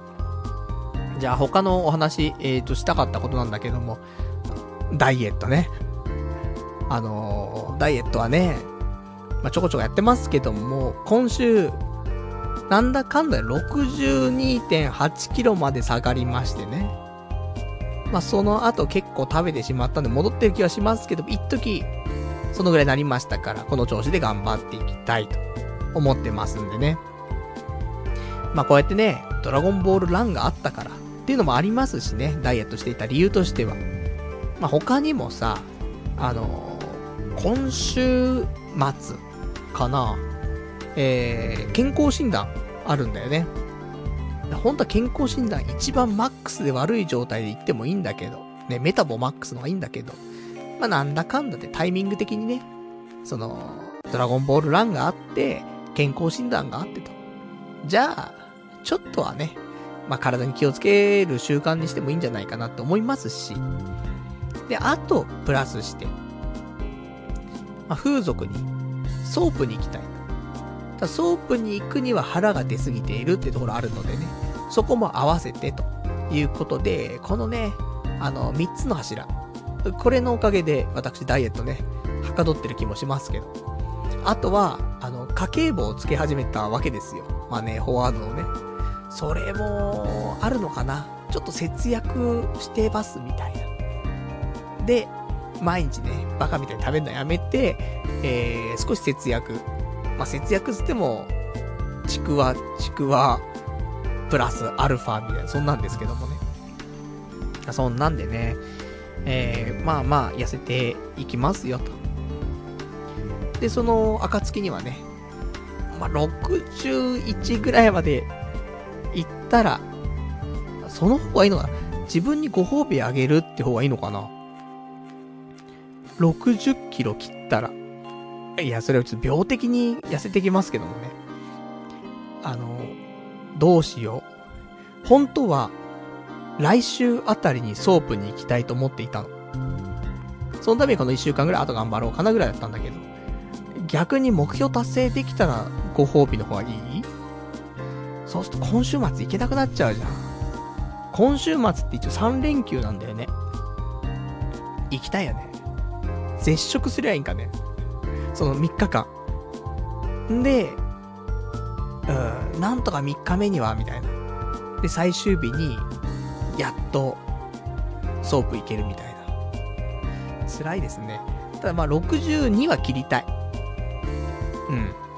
そのぐらいしないとね、やっぱり腹が出すぎてるから。それは、どちらにしてもその状態でちょっと生きづらいっていうのはあるからね。何風俗嬢に見栄張ってんだよって思うかもしんないけど、あるんだよ、俺のちっちゃくて安いプライドはさ。なので、62キロを切ったらご褒美でソープ行きます。必死になんないとね、すげえね、食べないみたいな。なるかもしんないけどもね。いや、本当は言ってもよかったんだよ。その、腹出てる出てない関係なくね。言ってもよかったんだけど、まあね、ホームページはまた見てますし、今週も見てましたからね、言ってもよかったんですけども、あの、なんかね、右耳が痛くて、右耳の、あのー、何、耳たぶと、あとその付け根の間ぐらいがちょっと痛くて、なんだろうかっていうところなんだけど、多分もう今免疫力がめっちゃ落ちてんだよね。そんなところが痛くなっちゃうってことはさ。なので、その状態でちょっと行くのはななんて思ったところもあります。あと、あの、指の爪が伸びてんだよね。少し。若干。で、爪切んのめんどくせえなって思っていたところもあります。すげえめんどくさがり屋なんだよね。最近特に。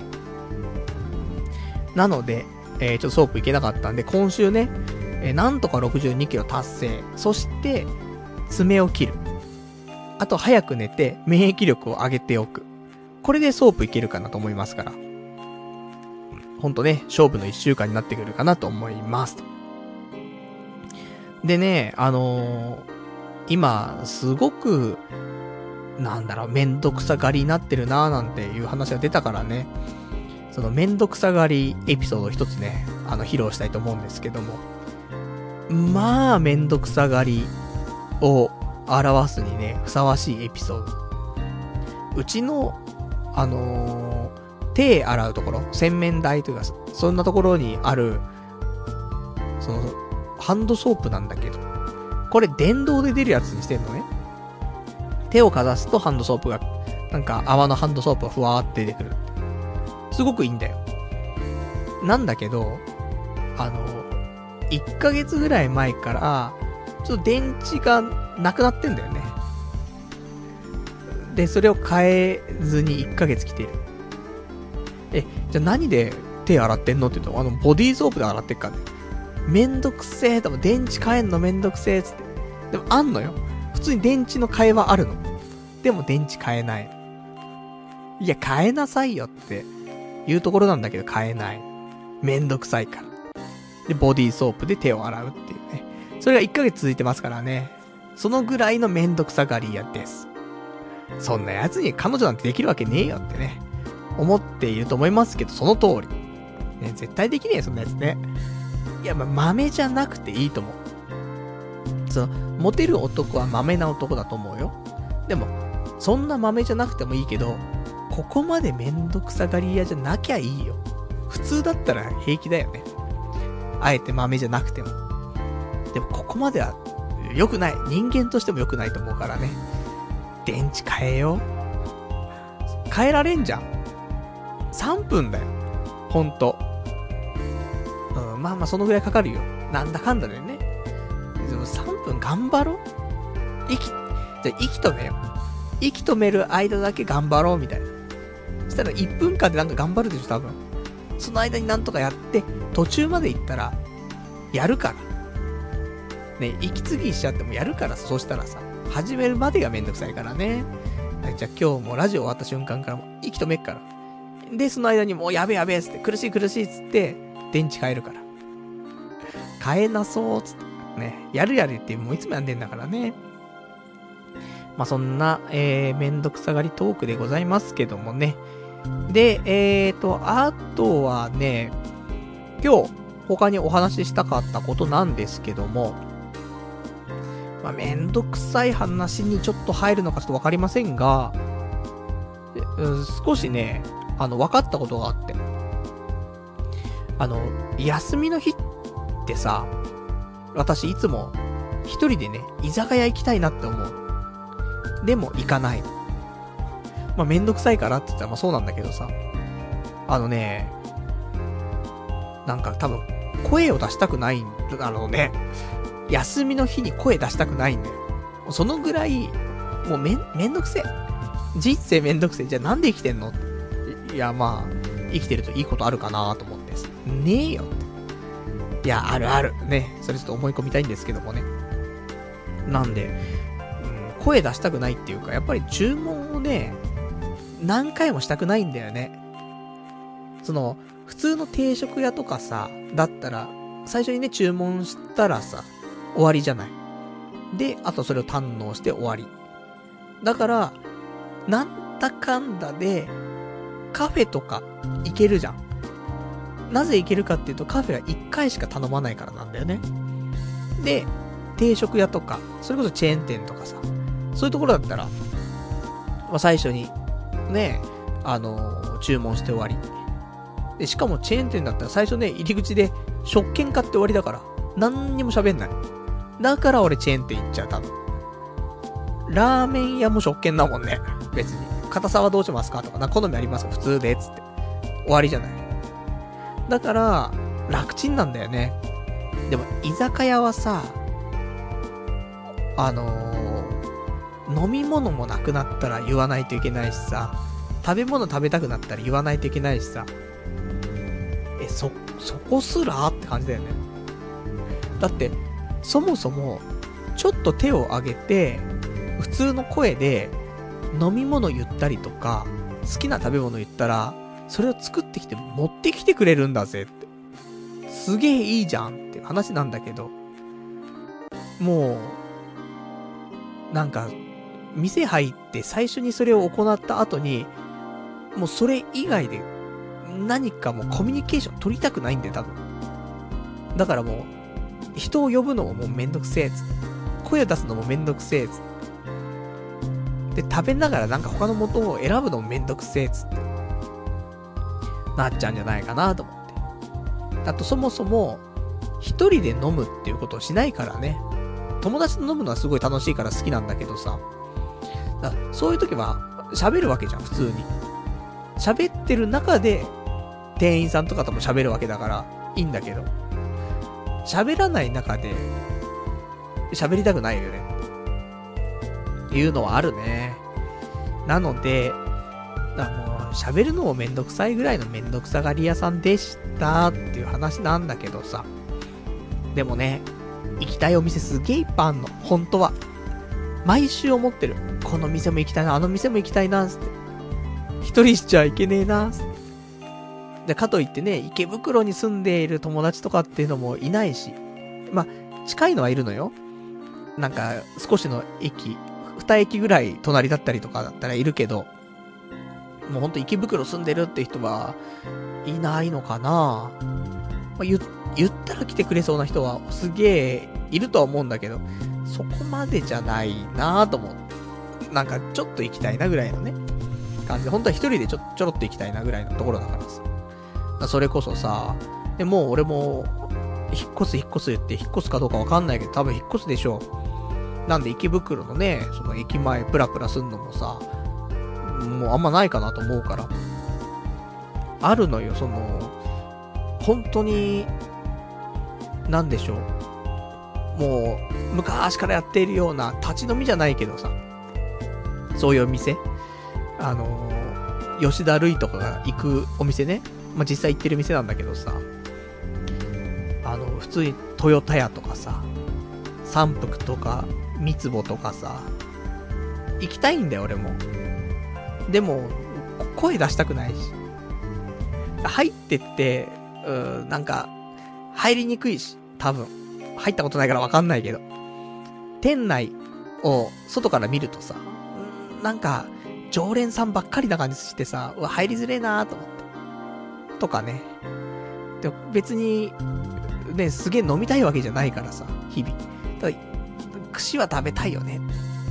思うんだけどいけないって。だからあの昨日、昨日も、あのちょっと一人でどっか入りたいなと思って、前々から言ってます、餃子の居酒屋さん。ダンダダン酒場みたいな。2、3回店の前行きましたけどね。入らないで帰ってきましたから。普通にマイバスケットでお惣菜買って帰りましたから。そんなんなっちゃうからね。だダメなんだと思う。そこでもすごい気づいた。うん。ダメなんだっつって。まあ、そんなね。だから、ちょっと、うん。うん、まあ、人がいたらね、行きますけど。人がいなかったら、もう、行けないわ。って思った。だそう考えると、あの、前にご紹介した大都会っていうね、池袋の駅前にある店なんだけど、あそこは、食券制なんだよ。だから俺一人でも行けんのかもしんねえなってちょっと思った。で、声かけなくていいんだから。食券買って、食券にテーブルのね、席番号を書いて、それをなんか棚の方にピッて置いとくと、持ってきてくれんだから。だからセルフっちゃセルフよ。注文をね、取りに来てくれるわけじゃなくて、自らが食券のところに行って買って、それを持っていくわけだからね。でもそれで、料理運んできてくれるわけだから。まあ、気が楽なんだろうね。だからこの、俺ですら、一人で何回か行ってるってのはあるかもしんない。こういうお店をちょっとね、あの、開拓していかないといけないんじゃないかしらってね、そんなことをちょっと思ってしまいましたっていうところでございますね、と。では、えっ、ー、と、他に、えー、ありますかね。えー、お話ししたいこと。なんか、スラスラと喋っちゃってますけどもね。じゃあ、なんかざっくり行きましょうか。他、そう。まあ、あんまり無駄遣いしちゃいけないななんてね、家計簿つけて思ってるんですけども、今週ちょっと、なんか、無駄遣いではないけどもね、ちょっとお金をかけてしまって。っていうのが、あのー、私 iPhone 使ってますけども、まあ、いつも iCloud の容量がいっぱいですって警告が出んの。で、これは iCloud の容量ってデフォルトだと5ギガ。これが設定されてて、これは無料で使えるんだけど、それ以上になってくると有料なんだよね。で、毎回毎回ね、そういうメッセージ出てめんどくせえなと。思ったんだけど、何やら、ちょっと職場の人とかと話してたら、普通に iCloud アップデートしてるよって、アップグレードしてるよって言うわけ。で、アップグレードすると 50GB で130円なんだって。1ヶ月。年間で考えて、ねえ、1500円程度でしょ？まあ、いいのかどうかってところだけど、あの、まあ、ちょっとね、もう一つ、後押しになったのは、一個あって。何かっていうと、その今週っていうかね、まあ来週というか、あの、iPhone の新しいやつの発表があるでしょ。ね、Apple のね、発表会がありますから。で、そこで、さすがに私、ね、変えようと思って iPhone。新しいのにね。Android にしないですよ。iPhone のままですけども。俺今使ってるのは iPhone6 だからさ、iPhone6、iPhone6S で iPhone7 と。で、ここまでまたいできちゃってるわけなんでね。なんでここで iPhone8 とか。で、ちょっと名前がどうなるかわかりませんけども、まあ、これにしたいなと思ってます。なので、やっぱり今の状態、あの、容量いっぱいですみたいになってる状態ではなく、ちゃんと、えー、すべてをね、iCloud の方でバックアップできてる状態で機種変したいなと思ってますから。まあそういうね、ちょっと後押しもあって、えー、こちらをね、えー、やってしまいまして。なんでまあ、機種変が終わって、もう何も問題ないな、なったら、あの、もしかしたら、ダウングレードしてね、無料版にするかもしれないけども、まあでもこのぐらいはね、あの、維持費として、まあ仕方ない一面もあるのかなとは思うから。まあまあでも、逆に、これであればさ、その iPhone 自体の内蔵の容量は若干少なくてもいいのかななんてね、思ってしまうけども、でもやっぱ使いにくくなっちゃうからね、あのー、64なり、128ぐらいは、128は欲しいなって思う。今もね、私、アプリ関係の仕事をしてるわけですからね。いろんなアプリも落としてね、試したりするわけだからさ。まあ、そこはね、やっぱり容量多い方じゃないとね、厳しいかななんてね、そんな現実はございますね、というところ。まあ、だからこれが、今週ね、あの、一つの山場だね。早寝すると言っている中で、うーん、このね、アップルの発表会、これ深夜にやるんだよね。それだけに。まあ、ちょっとどうなっていくのかちょっとわかりませんけどもね。まあ、ここをなんとか乗り越えてしまえば、あの、早寝、ね、えー、できるかなと思いますからね。まあ、皆さんも、ね、おそらく、見ちゃうんじゃないかなと、思いますけどもね、なんとか我慢して。で、えー、翌日、まとめサイトでね、まとまったやつを見るっていうことでね、早寝をね、実現一緒にできたらなと、そんな風に思っておりますと。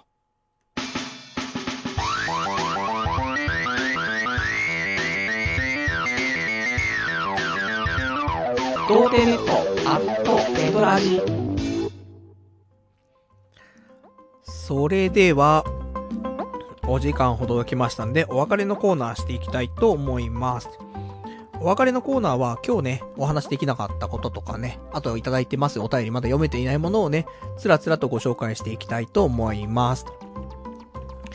では、えーと、ちょっといただいていたお便りをね、読んでいきましょうか。ラジオネーム438番さん。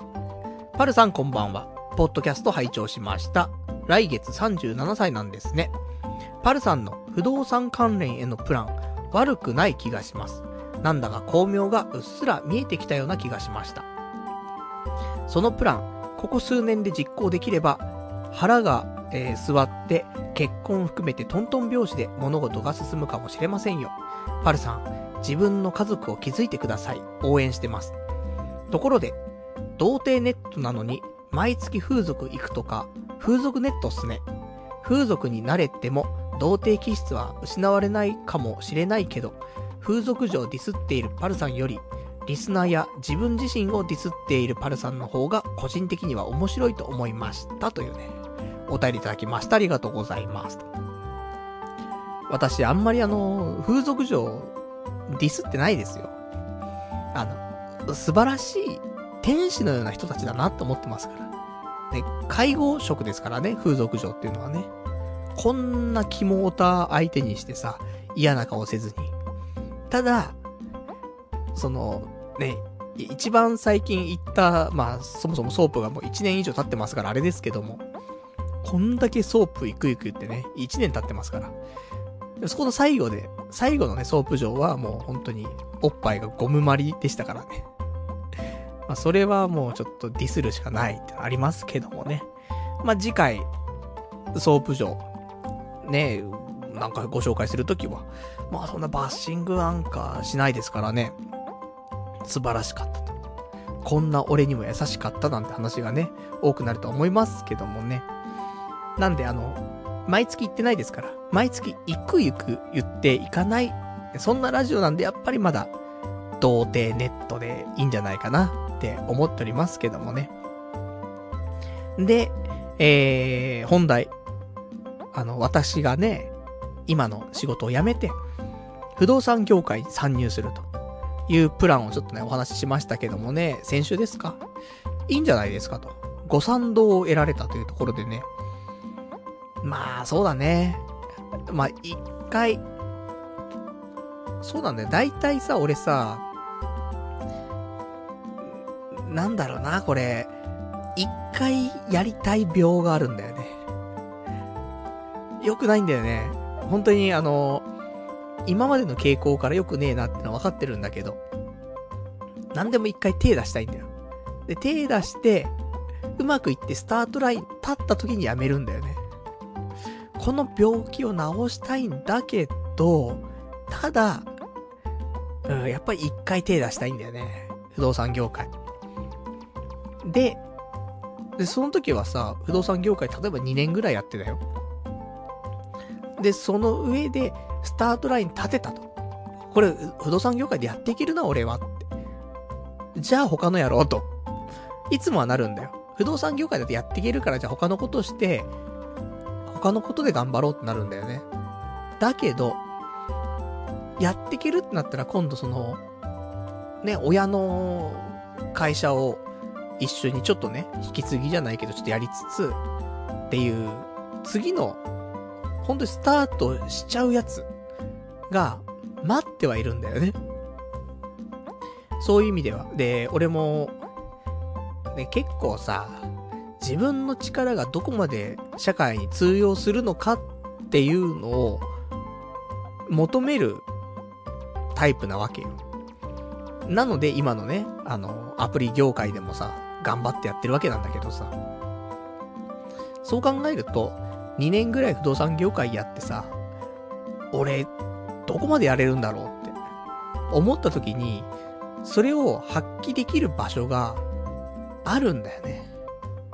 そうすると、もしかしたら、ちょっと親に言って、ね、なんか、引き継がせてくれみたいなことは出るかもしんないけど、そもそも、不動産業界に転職して2年頑張れればって話だからね。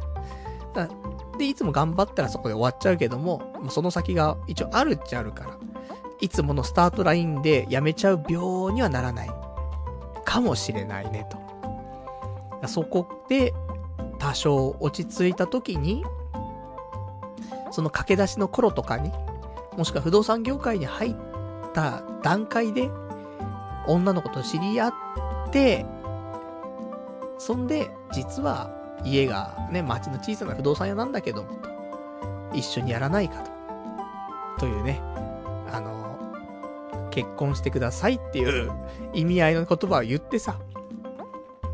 で、いいですよってなっても毎日、ね、職場でも夫婦喧嘩、家帰っても夫婦喧嘩みたいなね。そんなんなりそうでも嫌なんですけどもね。まあそんなところでございますんでね。まあ少しその辺もね、考えないといけないなと思いつつも、今のね、えっ、ー、と仕事の方ももうちょっと、なんかうまい動きをね、できたらなぁとは思っているんで。まあそれ次第って感じはしますけどもね。まあちょっと区切りがついたら、うん、お給料は言うほど、その、固執はしないって言ってますが、うーん、年齢も年齢になってきたっていうところで、で、結婚とかってのを考えたときに、年収400万ぐらい、ね、ちょっと行かないか、行くかぐらいのところのお給料で、どうですかと。大丈夫ですかなんてところは、まあ正直ないわけじゃないよね。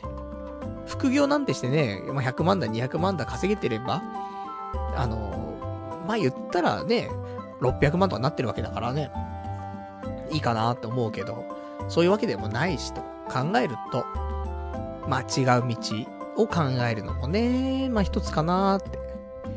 一生一人だったらいいんだけどね。そういうわけでもないじゃない。だから、500だね。500万っていうところを目指して、まあ、頑張っていきたいなと。さすがの俺が、ね、お金に執着のない俺が、この年収単位の話でお金のね、このぐらい欲しいなんていうことは多分ないと思うんだけど。うん、さすがにそういう気持ちになってくる感じだね。年齢的にも、うん、リアルな感じ。ただもう500以上はもう無理だと思ってるよ。なので、ただね、そこはなんとか頑張りたいなと思っておりますよと。じゃあね、えーと、あとは、いただいてます、ラジオネーム439番さん。えー、どれかな?これでいいのかな ?439 番さんの、えー、お便り。パルさんが婚活の縁あって出会った方から、方たちからの連絡に対して、音信不通にしているってことを聞いて思い出したことがあったので、勝手ですが、レスします。人は、どう出会ったかよりも、どんな別れ方をするかが生きる上、人生でとても大事です。と、えー、早稲田大学で心理学の講師をしている先生が言ってたよ。パルさん、連絡先交換したことを浅はかだったと言っているけど、積極的に交換してもいいんだよ。大切なのはその後の接し方だよっていうね、お答えいただきました。ありがとうございます。そうなんだよね。相手傷つけちゃってるしね。それがなんか、いい、その後の接し方してればよかったんだけど。ほぼスルーっていうね。だ、俺正直フェードアウトはいいと思うのよ。まあ、よくないんだけど、その、やっぱ会話があんまり弾まなくて、毎日してたのが2日に1回になって、3日に1回なって、1週間に1回なって、うーん、みたいなのは、頑張った結果じゃない。それだけやりとりしてて、で、続かなかったわけだから。じゃあ、まあまあ、しょうがないっちゃしょうがないかもしんないね、なるけど。あの、悟り婚の方に関しては、スルーになっちゃってるから。これは良くないよ。本当に。反省してんだよね。でももうなんかどうにもできないし、まあ、やったところでじゃあ、どうすんのって話でもあるから、僕すまんと。それは浅はかだったなと思うんだけど。だからやっぱりその後の接し方さえね、良ければ、浅はかもクソもなくてね、もっと積極的に交換してっていいと思うんだけど。ただ、どうしてもその後の接し方がダメなんだよ。めん、面倒なんだよ、多分。その、もう疲れちゃっててさ、日々が。なんか疲れてて、何にも疲れが抜けなくて。コメント返せないんだよね。ひどいんだよね。まあ、これはでも前からか。昔彼女がいた時だって、朝の通勤時にしかメール返さなかったもんね。無理なんだよ。すげえ考えるじゃん。返信って。いや、会話じゃないじゃん。お、お手紙じゃん。お手紙ってすげえ考えるじゃん。それこそ、いつお手紙返すのにさ、彼女だとしてもだよ。30分とかさ、1時間かかるじゃん。嫌なんだよね、もうね。いや、その、も気楽に書いたら、5分で書けることでいいじゃんってなるかもしんないけど、なんか、うん、構成が、みたいになるじゃん。この流れじゃねえな、つって。とか考えるとさ、なんか書きにくいんだよなと思って。そんなんあってね。うん、めんどくせんだよなつって。じゃあ、お前ほんと一人で生きていけよって話ではなるんだけどさ。そんな中でもね、なんか、自然とやりとりができる人いたら嬉しいななんてね。そんな風に思ってます。なので、あの、まあ、ある程度、やりとりできそうだなって人とは積極的にね、交換していきたいなと思ってます。ね。その後が大切だからね。続かないで目に見えてる人はさすがにっていうね。そこはちょっとね、あの、遠慮したいなと思いますと。じゃあ、あと、えー、いただいてます。ラジオネーム、ゆうゆうこえんまさん。パルさん、またソープチャレンジですか？最近のおすすめは、川崎のザ・プレミアムというお店。7万円、12、えー、120分のレベルの女の子半分の時間で、えー、半分の料金というコンセプト。総額60分3万6千円。メルマガ割で31,600円とややお高いですが、パネマジほとんどなしの20代前半のかなりの美形が出てきます。女の子の教育も行き届いているので、私のような40代おっさんにも優しいし、この値段なので、客層も30代から50代の落ち着いた面々でした。即プレイなので、シャワー浴びてから行ってくださいね。ベッドのみなので、1回戦終わっ、えー、早く終わっても、イチャイチャしているうちに2回戦も挑戦してくれますよ。まずはホームページをご覧あれというね、お答えいただきました。ありがとうございます。せっかくなんで、これ調べましょうか。今ね、このネットラジオのいいところは、あの、話しながらね、ネットで検索できるってね。これが最高にね、あの、売りですからね。ね、そんなんなんだけどさ、その、すごいね、値段とかじゃなくて、なんか、ソープランドなんだよ。ソープランドなのに、あの、即プレイっていうのがあるんだねって思って。だシャワー浴びてから行ってねっていう。そんな話だし。で、ソープランドなのに、ベッドのみって、もうよくわからない。なんかあるのかなちょっとなんか、室内滝があるぐらいの話なんかな滝っていうかその温泉ちっちゃいのがなんかあって、まあ入れなかないけどみたいな。手洗いできますみたいな。足湯ですみたいなところがあるぐらいなのかね。あとはベッドみたいな。そんなんありますってところだけどね。全然わかんないけど。じゃあ、えー、私今、えー、川崎ザ・プレミアムのページを見ておりますけどもね。えー、そこでコンパニオン。ね、これを見てますよ。うーん、なんか、清楚系、全員が同じ制服みたいに着てんだけど、制服っていうかその、このお店の制服っていう感じ。だから、ちょっとわかんねえけど、全部、その品はありそうな感じで撮ってあるね。なるほど。ただ、わかんねえな。顔がちょっと隠れてるからね。あの、その場で判断できないけど、うん。良さそうだね。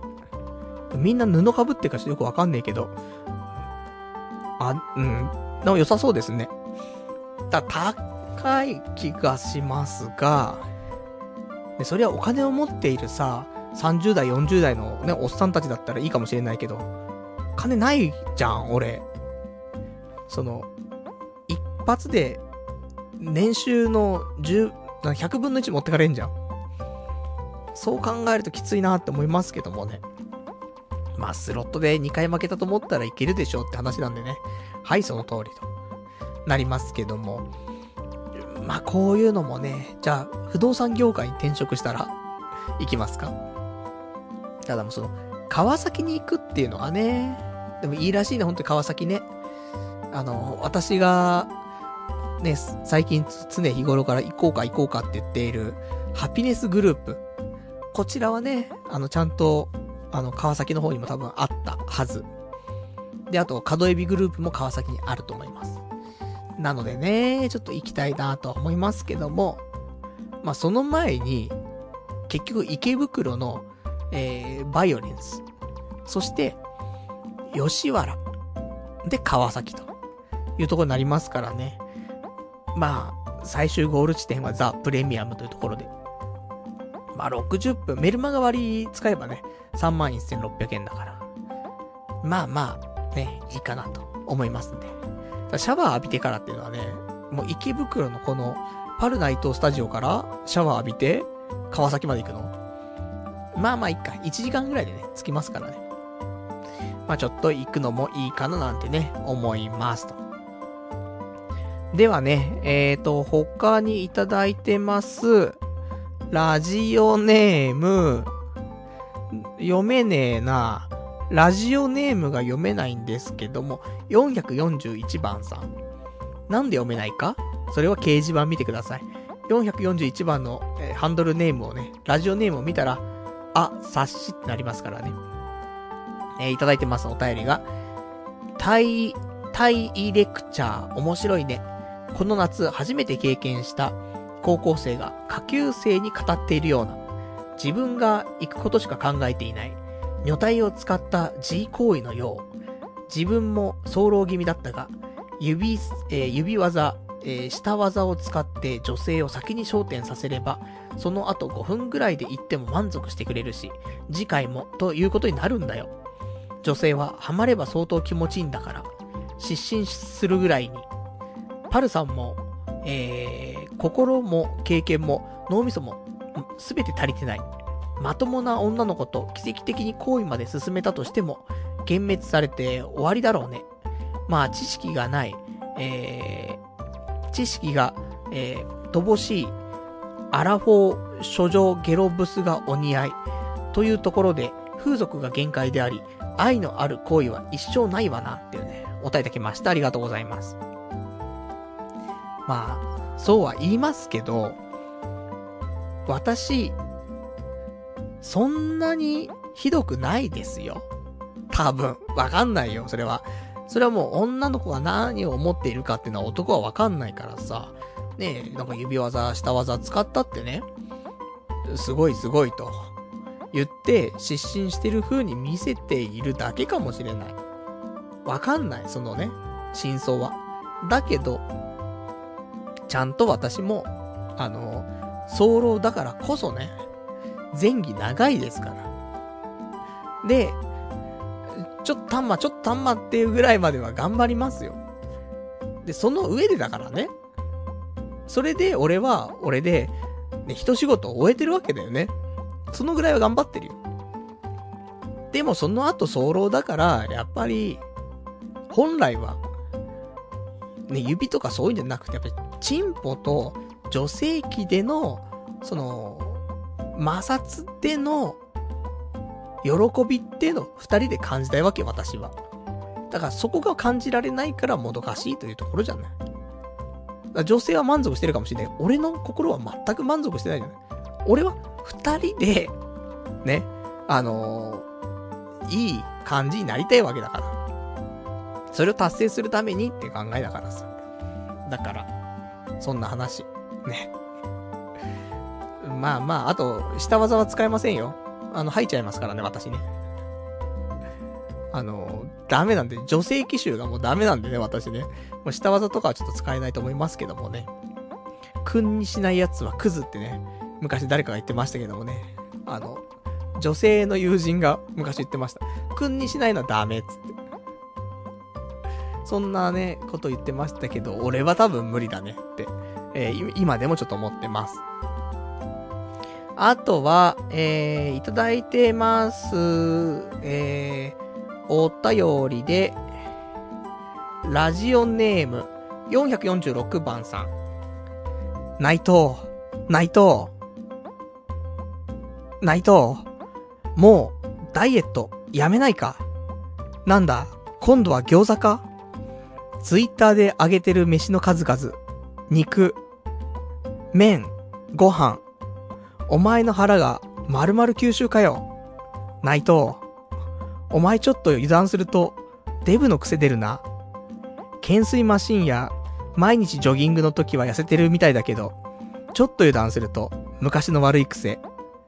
ハゲデブチビメガネ、ヒゲも、も、ヒゲもみあげだった頃の、デブの癖が、ハゲデブチビメガネ、ハゲデブチビメガネの癖が出るな。おい。お前の食ったもん、全部腹が吸収してるじゃねえか。しかも70キロ近くになって、内藤、もう、ダイエットやめないかお前もう頑張ったろもう、ダイエットする必要ないって、ってね。お便りだけ、お便りいただきましてありがとうございます。完全に柴田だからね。柴田が光に向かって言ってたやつだからね。これあの、瀬戸康史バージョンじゃないからね。あ、瀬戸康史バージョンでもあるのか？でもこの最後のさ、あの、なんとかの癖出るなっていうのは、ね、ヒカルに言ってたやつだと思うんですけどもね。そう、あの、いつものね、瀬戸、瀬戸康史、瀬戸つってね。あの、パチスロしないかつってね、やってますけどもね。今回あの、ヒカルくんにね、言ってましたけどもね。お前、詐欺師の癖、出るぞつってね、言ってましたけどね。そのパターンで、ね、ないと、つってね、言ってくれてね。あすぐデブの癖出る。そうなんですね。ちょっとね、気を抜いちゃうとすぐデブの癖ついちゃうんでね。あの、頑張ってダイエットをね、うん、こうやって柴田に言われないように、まあ、柴田が俺のことを言うわけがないんだけども、えー、ちょっと頑張っていきたいなと思っておりますよ、と。じゃあ、あといただいてます。ラジオネーム羊ガエル水族館さん。パルさんが欲望の赴くままに行動するときによく使う言い訳で、独身の楽しみだから今のうちにやっておかないと。結婚しちゃったらこういうことできなくな、なるわけだからさ。みたいなのがあるけど。違和感の正体がようやく分かった。本来こういうのって、結婚を間近に控えた独身男が使うセリフなんだよ。婚約はもちろん、結婚前提に付き合っている彼女すらいないパルさんが言うからおかしいんだっていうね。お便りきました。ありがとうございます。まあそうかもしんない。ただ、俺はもう、次付き合ったら結婚だと思ってるし、一年も付き合うかって言ったら付き合わないよね。半年も経たないで結婚すると思うよ。そのぐらいのスピード感を持って、ね、仕事か？つって、スピード感を持って、ね、思いますけど、そうするとだよ。すぐ、彼女ができた時、半年後は結婚してる可能性がある。となると、そりゃもう今から、もうその結婚間近の男性の気持ちですよ。だって付き合ったら風俗行けないじゃない。いや、行ってる人もいると思うよ。だけど、俺行かないよ。普通に。その、一番ね、いいのはその、信頼関係のある、心と心の繋がったセックスなわけじゃない。その、あ、受け入れられてるなっていうのがすげえわかるセックスがいいわけじゃん。お互いにだけどね、それは。じゃないわけじゃん、ソープとかは。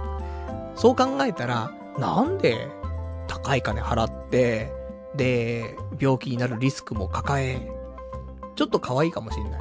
でも外れがいるかもしんないし。そんで心の通わないセックスするわけでしょ？全然だよね。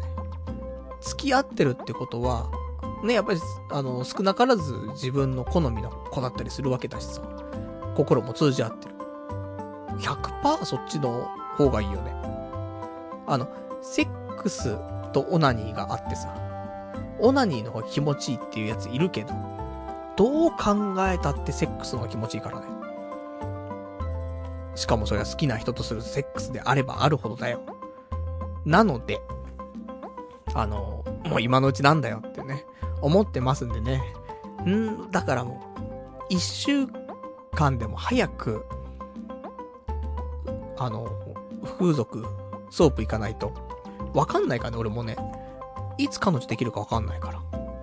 なので、あのちょっと早めに行きたい。この、今度の3連休でね、ちょっとどこかしら行きたいなと思ってますよ、と。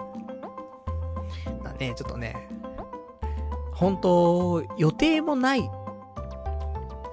中で、うん、やはりそういうね、なんか先ばっかり見ちゃう。ところは、まあしょうがない。俺もずっとこういう性格なんだよね。先ばっかり見て今が見えてないっていうタイプだからさ。だから、まあこれはもう治んねえやつだからね。まあ仕方ねえと思っていただきたいというところでございますよ、と。じゃあね、えーと、他は、ありますか？ラジオネーム、えー、453番さん。パルさん、婚活、恋活しましょう。というか、僕が彼女欲しいので、一緒にマチコンでも何でもいいので参加してくれませんか？よろしくお願いします。というね、お便りいただきました。ありがとうございます。まあ、あの、30も半ば、ね、来月37歳になっちゃいますけど、そんな私で良ければ、行きますよ。今ね、アグレッシブデイだからね。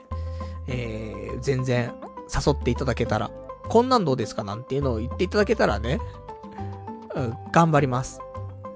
若干乗り気じゃなくても頑張ります。ただ、9月の末ぐらいのやつは厳しいかな。クルージングパーティーがまだありそうだからね。それ行かないといけないんですけど。あと10月の頭も1個ライブが入っていて、ダメかな。意外とダメじゃねえかってね。ありますけど。まあでも、もうその、日曜日とか、でもいいかなと思ってたよ、正直。日曜日の、まあその、ラジオ始まる前とか、日中だったら、あの、18時半に、クリーニングを取りに行かないといけないっていう使命があるので、そこまでに私池袋に戻ってきてればもう問題ないんでね。それだけ。あとはどれでも行けますんでね。もし、あの、どうしても、ね、パルさんと一緒に行きたいよというリスナーの方いらっしゃいましたらね。まあ、全然俺が力になれるかわかんないし、俺がただのね、引き立て役になっちゃうのか、わかりませんけども、まあ、行きますから、ね、あのー、お便りか。あとは、ツイッター、ね、えー、ダイレクトメッセージみたいな、いただけたらね、それでちょっとやりとりをさせていただきたいと思います。他にもね、過去にちょっと一緒にね、行けませんかなんて言ってくれたリスナーの方いらっしゃいますから、あの、今の俺だったら、ちょっと頑張ろうかなと思ってますから、あの、懲りずに、もう一回ね、誘っていただけると嬉しいなと思っておりますと。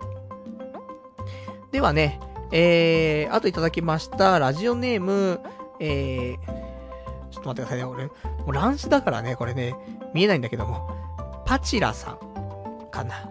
パだか、バだか見えないんだよ。乱視嫌ですね。メガネかけてんのに。パチラさんかな。えー、せっかく Mac があるんだから、Mac にバックアップ取っときゃいらないだろうっていうね、お答えいただきました。ありがとうございます。さっきの、えー、iCloud のバックアップなんだけど、そうだと思う。だけど、まだ、あの、Windows の iTunes の方にバックアップを取ってあって、Mac の方で取ってないんだよね。またそういう、やっときゃいいことやっとかねえな、みたいな。あるし。あと Mac 自体もね、容量少ないんだよね。2頃ぐらいしかないんだよ、容量確か。だからまあ、外付けのね、あの、ナスのやつ買いましたけど、なんでちょっとどうするのがベストなのかわかんないんだけどもね。ちょっと調べます。本当よくわかんない。俺パソコンとか携帯とか苦手なんだよね。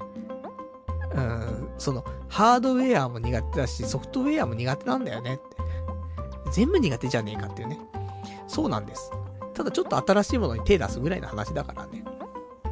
なので、そう、Mac のね、バックアップのやり方もね、あったんだけどね、ダメでした。悲しいです。で、えーと、あとは、いただいてます、ラジオネーム、468番さん。先週の放送で、パチスロ負けた話の、1万円、あー、1万1000円、あーの件が最高に気持ち悪い。なんか震えながら高音出すパルさんの声が、ムカつく、ムカつく通り越してキモい、つうか怖いっていうね、お答えいただきました。ありがとうございます。ダメでしたか。新たな境地をと思って、あのー、やったんですけど、気持ち悪かったんですね。普通に淡々といつも通り喋ってる方が良かったのに、なんか変な感情を込めつつ、セリフっぽいことを言うのは、気持ち悪いね。それが特にね、ずっと聞いててくれた人だったら、いや、こんなことあんま言わないでしょ。なってるところをね、いや、面白いかなと思ったんだよね。段階踏んで。うん。不評でございましたんで、今後はちょっとね、控えたいなと。でもし面白かったよって人いたらね、言ってくれるといいんだけど。まあ、気持ち悪いって声があるのでね。そ、それがなんか、またなんか言いそうってなってると、聞きたくなくなっちゃうかもしれないんでね。大好評な方がいない限り、ね、ちょっとね、これ控えようかな。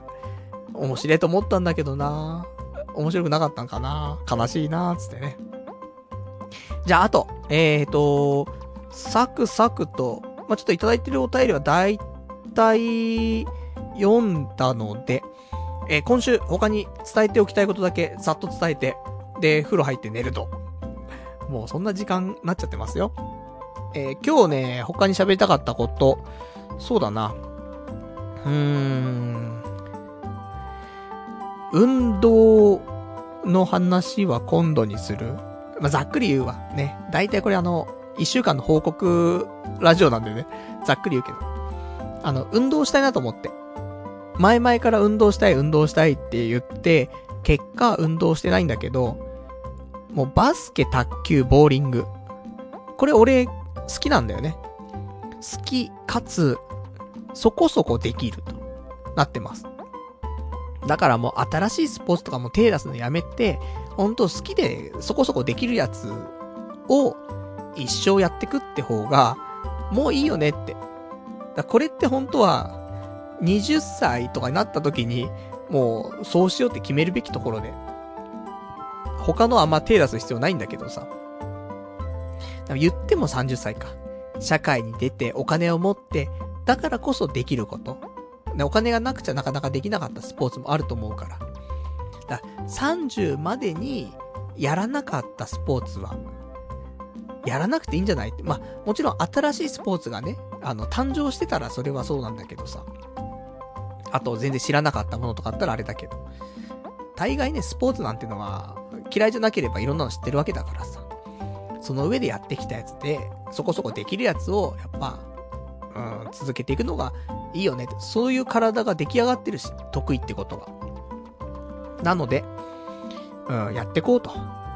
バスケがなかなかするタイミングがないけど、うん、ちょっと練習したいなーって思うし、で、卓球はまあ、二人いりゃできるけども、まあ多分今でも、そこそこできる。で、ボーリングは、まあそこそこできると。いうところなんでね。高いんだよね、ボーリングね。そこだけがネック。昔はね、なんか安いところもあったけど、今、高いからね。まあなんかラウンド1とか、で投げ放題とか、スポッチャとか、まあああいうところが一番いいのかもしれないですけどもね。まあそんなわけで、スポーツをちょっとやっていこうかなと思ってます。まあオフ会なんかでね、簡単にできたら一番いいんだけど、どうだい？バスケ、集まん、集まんないバスケで、3対3できりゃ十分なんだよね。だって俺もそんな上手くない好きなだけだから。好きでドリブルはつける。そ、な、どのぐらいって言うとあれだけど、ドリブルで多少キープはできる。ぐらいはできる。ので。まあ、そのレベルでね、ほんとあの、昼休みの学生の遊びレベルになっちゃいますけども、まあバスケと。で、卓球は二人でできるから意外と経験者さえいればできるかな。で、ボーリングも二人いれば普通に楽しく投げられるからね。まあネックはバスケだけって感じかな。まあちょっと、そんなね、企画もね、やれたらやりたいなと思ってます。せっかくね、こうやって、いろんな人が聞いててくれてさ、で、言ったら、意外とみんな参加してくれるじゃない。そう考えたら、それを活かさない手はないよね。だってさ、変な、社会人サークルとか言ってさ、で、全然知らないところにこんにちはーってさ、お、超部外者感すげえっつって。で、慣れないし、来週はもう行けないっつって終わっちゃうけどさ。ね、ラジオで告知してやるよっつったら、集まってくれるんだから、それこそこの童貞ネット時代が社会人サークルじゃんっていうね。主催じゃんって思えば、こんなにいい環境が、ね、こんな東大元暮らしみたいな、なっちゃうなと思いますけどもね。ちょっとそんなわけで定期的にやろうか。どうだい？最近スポーツしてないみんな。なんかこれを機にね、スポーツするっていうのもいいかなと思うし、あの、スポーツの秋。えー、そんなところでございますんでね。で、スポーツした帰りには、ね、さっき言ってた俺の池袋で行きたかった店、トヨタや、ね、三福、三つぼ、ね、この辺行きましょうよ、みたいな。素晴らしいですね、と。なんて素晴らしい童貞ネットっていうサークルなんですかってなるからね。まあ、その分、なんかね、うん、ないですか？女の子連れてく来てくれるとかないですか？みたいな。そんなありますけどもね、普通にね、無さい男たちでね、楽しめればいいかなと思っております。で、あとはね、すげえどうでもいい話か。でもしとこう。えー、普通に生きてたら、女性との接点はない、なんて話をしてますけども、もう100%ねえなと思った。普通に生きてたら。本当に、本当にないよ。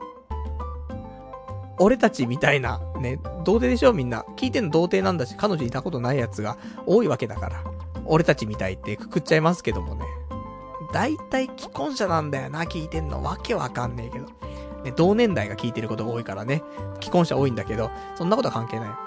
大概童貞だから聞いてんのね。やっぱね、普通に生きてたらね、100%ないね。女性との接点なんて。もう、ない。100ないで、99じゃないもん、100ないもんね。って、思うわ。普通に生きてたら。なんだろうね、この人生は。って思うぐらいないね。だから、自らやっぱアクション起こさない限りは何も起きないなと思う。普通に生きてても出会いがあるやつはあるかもしんないけど、ないよ。絶対ないよって。もう、あんま俺絶対とか100%とか言い切らないけど、いや、ないわ。あこれは確かなことだなと思った。だって、家で土日ゴロゴロしてって、なんも支障ないんだもん。そんな人間にはやっぱしね、何にも起きないよ。って思う。だからね、なんか頑張んなくちゃいけないなと思って。あと、あのー、ちょっと気持ち悪い話しますけど、女子高生と付き合いたいと思う時があると思います。皆さん。おじさんになってもだよ、それは。なぜか。やっぱ青春してこなかったんだよね。学生の頃にちゃんと恋愛をしてこなかったんだよ。片思いはしてるよ、多分、大体ね。だけど、ちゃんと両思いになって付き合ったっていう経験がないじゃない、学生の頃。で、恋愛シミュレーションゲームとかしてても、高校生でね、付き合ったりとかするわけじゃない。そういうのを、すっげえ、ね、生きてきた中で、もうそこはほんと達成されてないんだよね。だからもう、高校生の頃に女の子と付き合いたかったっていう願望だけがもう自爆霊のように残ってんのよね。だから、この年になっても女子高生と付き合いたいって思ったりしちゃうんだろうなっていう風に思ったわ。別に多分そこが達成できてれば女子高生とかそういうのにこだわらないんだよね。女の子だったらってなると思うんだけど、変にその、その間の区間、女子高生っていうものと付き合いたいってなるのは、そこなんだよね。なんか達成されてない感じが一生残ってくんだろうなと思って。だからね、おじさんが、ね、もう、40、50になったおじさんでも、高校生とね、付き合いたいなとかってね、なんかよろしくやりたいななんて思ってるのは、そういうところが背景にね、あるんでしょうねってちょっと思いましたというね。そんなお話。じゃあ、あとは、あとこれだね。あの、先週ちょっとおすすめしたアプリ。稼ぐやつ。あの、先週でやめるかなと思ったけど、今週もやっちゃいましたね。今、1秒で3兆5000万稼げるようになりましたね。自動で入ってきます、3兆5000万が。何それみたいな。なってるけどね。まあ、あと最後のね、あのー、都市を、ニューヨークを1000系で買うっていうね、そういうミッションがありますけどもね。まあ、その前のいくつかね、都市を買うってところがね、まだ3つぐらいしか都市買えてないからね、あと残りを買って終わりかなと。1000系はたまんないけどね、なかなかね。まあ、そんなわけで、ちょっと、一番近いミッションは、5、5系の。K ってなんでって話だけど、5系の都市をね、1個、ちょっと買わないとね、いけませんね、ってところになっておりますんで。意外と楽しめるっていうね、お話でございますと。じゃあ、あと、えーと、他いただいてますお便り、この辺読んで終わりかな。ラジオネーム、羊ガエル水族館さん。先ばっかり、先ばっかり見てるからって、そんなかっこいいやつじゃねえよ。パルさん、とにかく、目先の俗な欲望に屈しすぎなんだよっていうね、お便りいただきました。ありがとうございます。まあそうね。目の前の欲望に弱い。ただ性的な欲望に関しては躊躇っていうね。めちゃくちゃ、本来逆でしょって思うけど。うーん、そうだよね。だって、目先の欲望に弱いやつはさ、目先のエロにさ、だそれはオナニーなんだな。うん。オナニーには弱いもんね。目先すぎる。自己完結できる欲望に弱い。本当に。だちょっとでも他人が絡んできた時点で、すげえ躊躇する。何なんですか？まあだからね、本当に、ソロ活動の人間としてはね、もうすべて効率悪いというところでございますんでね、ちゃんとこれも早寝することで全て解消されますから、ね、寝床も良くなったし、というところでね、まあこのラジオ終わった後、速攻でオナニーして、ね、もう早速目先じゃねえかってね、ところなんだけど、なんかオナニーっていう言葉を今言った瞬間にオナニーしたくなっちゃったからなもう次の日仕事の時オナニーしないつもりだったのに、先週とか週3ぐらいでやっちゃったからなもうダメだと思って。欲望に忠実に行こうと思ってね。なっちゃいましたけどもね。まあ、そんなわけで、えー、今日はね、ちょっと早寝、ね、したいと思ってますんでね。じゃあ、ラスト、行こうか。ラスト、これ読んで終わりです。ラジオネーム470番さん。青春コンプレックスで JK 売春して捕まった医者だったか弁護士だったかの人を思い出したわ。成功者になっても青春時代の経験は、えー、青春時代の経験吐き出さない、吐きだ、経験は抱きない、うん、青春時代の経験ができないだとかなんとか言ってたわ、かな。いただきました。ありがとうございます。なるね。なるほどね。そうなんだよ、結局。いくら成功しても青春時代を、うーん、やっぱりちゃんと過ごせてないと、そうなっちゃうんだよね。歪んじゃう。と思う。それだけ、あの、高校3年間のうちに恋愛しておくっていうことの大切さって絶対あるよ。やっぱり、やっちゃいけないけども、ね、自転車とかも、二人乗りしてさ、女の子後ろに乗せてとかさ、やりたかったじゃん。だからそういうことだよね。やったかもしんない、俺は。わかんないけど。あの、部活がね、あの、男女で、あの、一緒に部活やってたからさ。もしかしたらやったこと、なかないかもしんない。ないと思うな、でもな。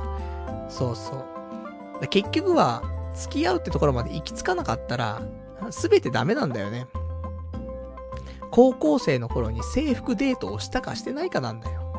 それだけだと思うんだよね。あそんな感じかな。だから、危ないよ。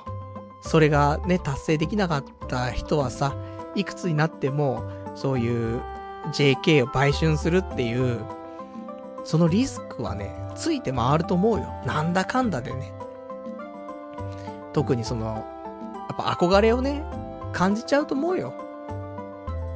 うーん、難しいところだね。だからこれがね、本当に自分の娘みたいな年齢の子だとしてもよ。45時になってね。それでもやっぱりなんか、あの頃の青春っていうのがね、うん、あるんだろうねって、私思っちゃいますからね。まあそれがね、あの、良しとはされてないですから、日本の法律は。ダメですけどもね。まあそんなことをね、ちょっと私今日ね、思ってしまいましたというね、ところでございます。思ったからってやるわけじゃないぞ。えー、そうじゃないんだけど、まあそんなね、なんか男性の、うん、そういう寂しさ、悲しさ、え、そういうのをね、ちょっと、うん、紐解くと、こういうことなんじゃないかな、なんてことをね、そう思いましたって話でございますよ。じゃあそんなわけで、えー、今日この辺でなんですけども、来週は9月の17日の日曜日、また22時ぐらいからね、やっていきたいと思います。3連休中日というところでね、まあ皆さんもしかしたらどっかお出かけされたりするかもしれませんけどもね、まあ日曜日の夜ぐらいは帰ってきて、で、まあ翌日ね、まあちょっとゆっくりするんじゃ、ね、ゆる、するのもいいんじゃないかしらと思いますからね。まあまあよかったらこのラジオで節目に、でちょっとね、日にちの切り替えをね、していただけたらなと思っております。じゃそんな感じで、ね、えー、今日もね、長々とお話ししてしまいましたけどもね、えー、約2時間ちょっとね、ご視聴いただきましてありがとうございました。それでは、また来週お会いいたしましょう。さようなら。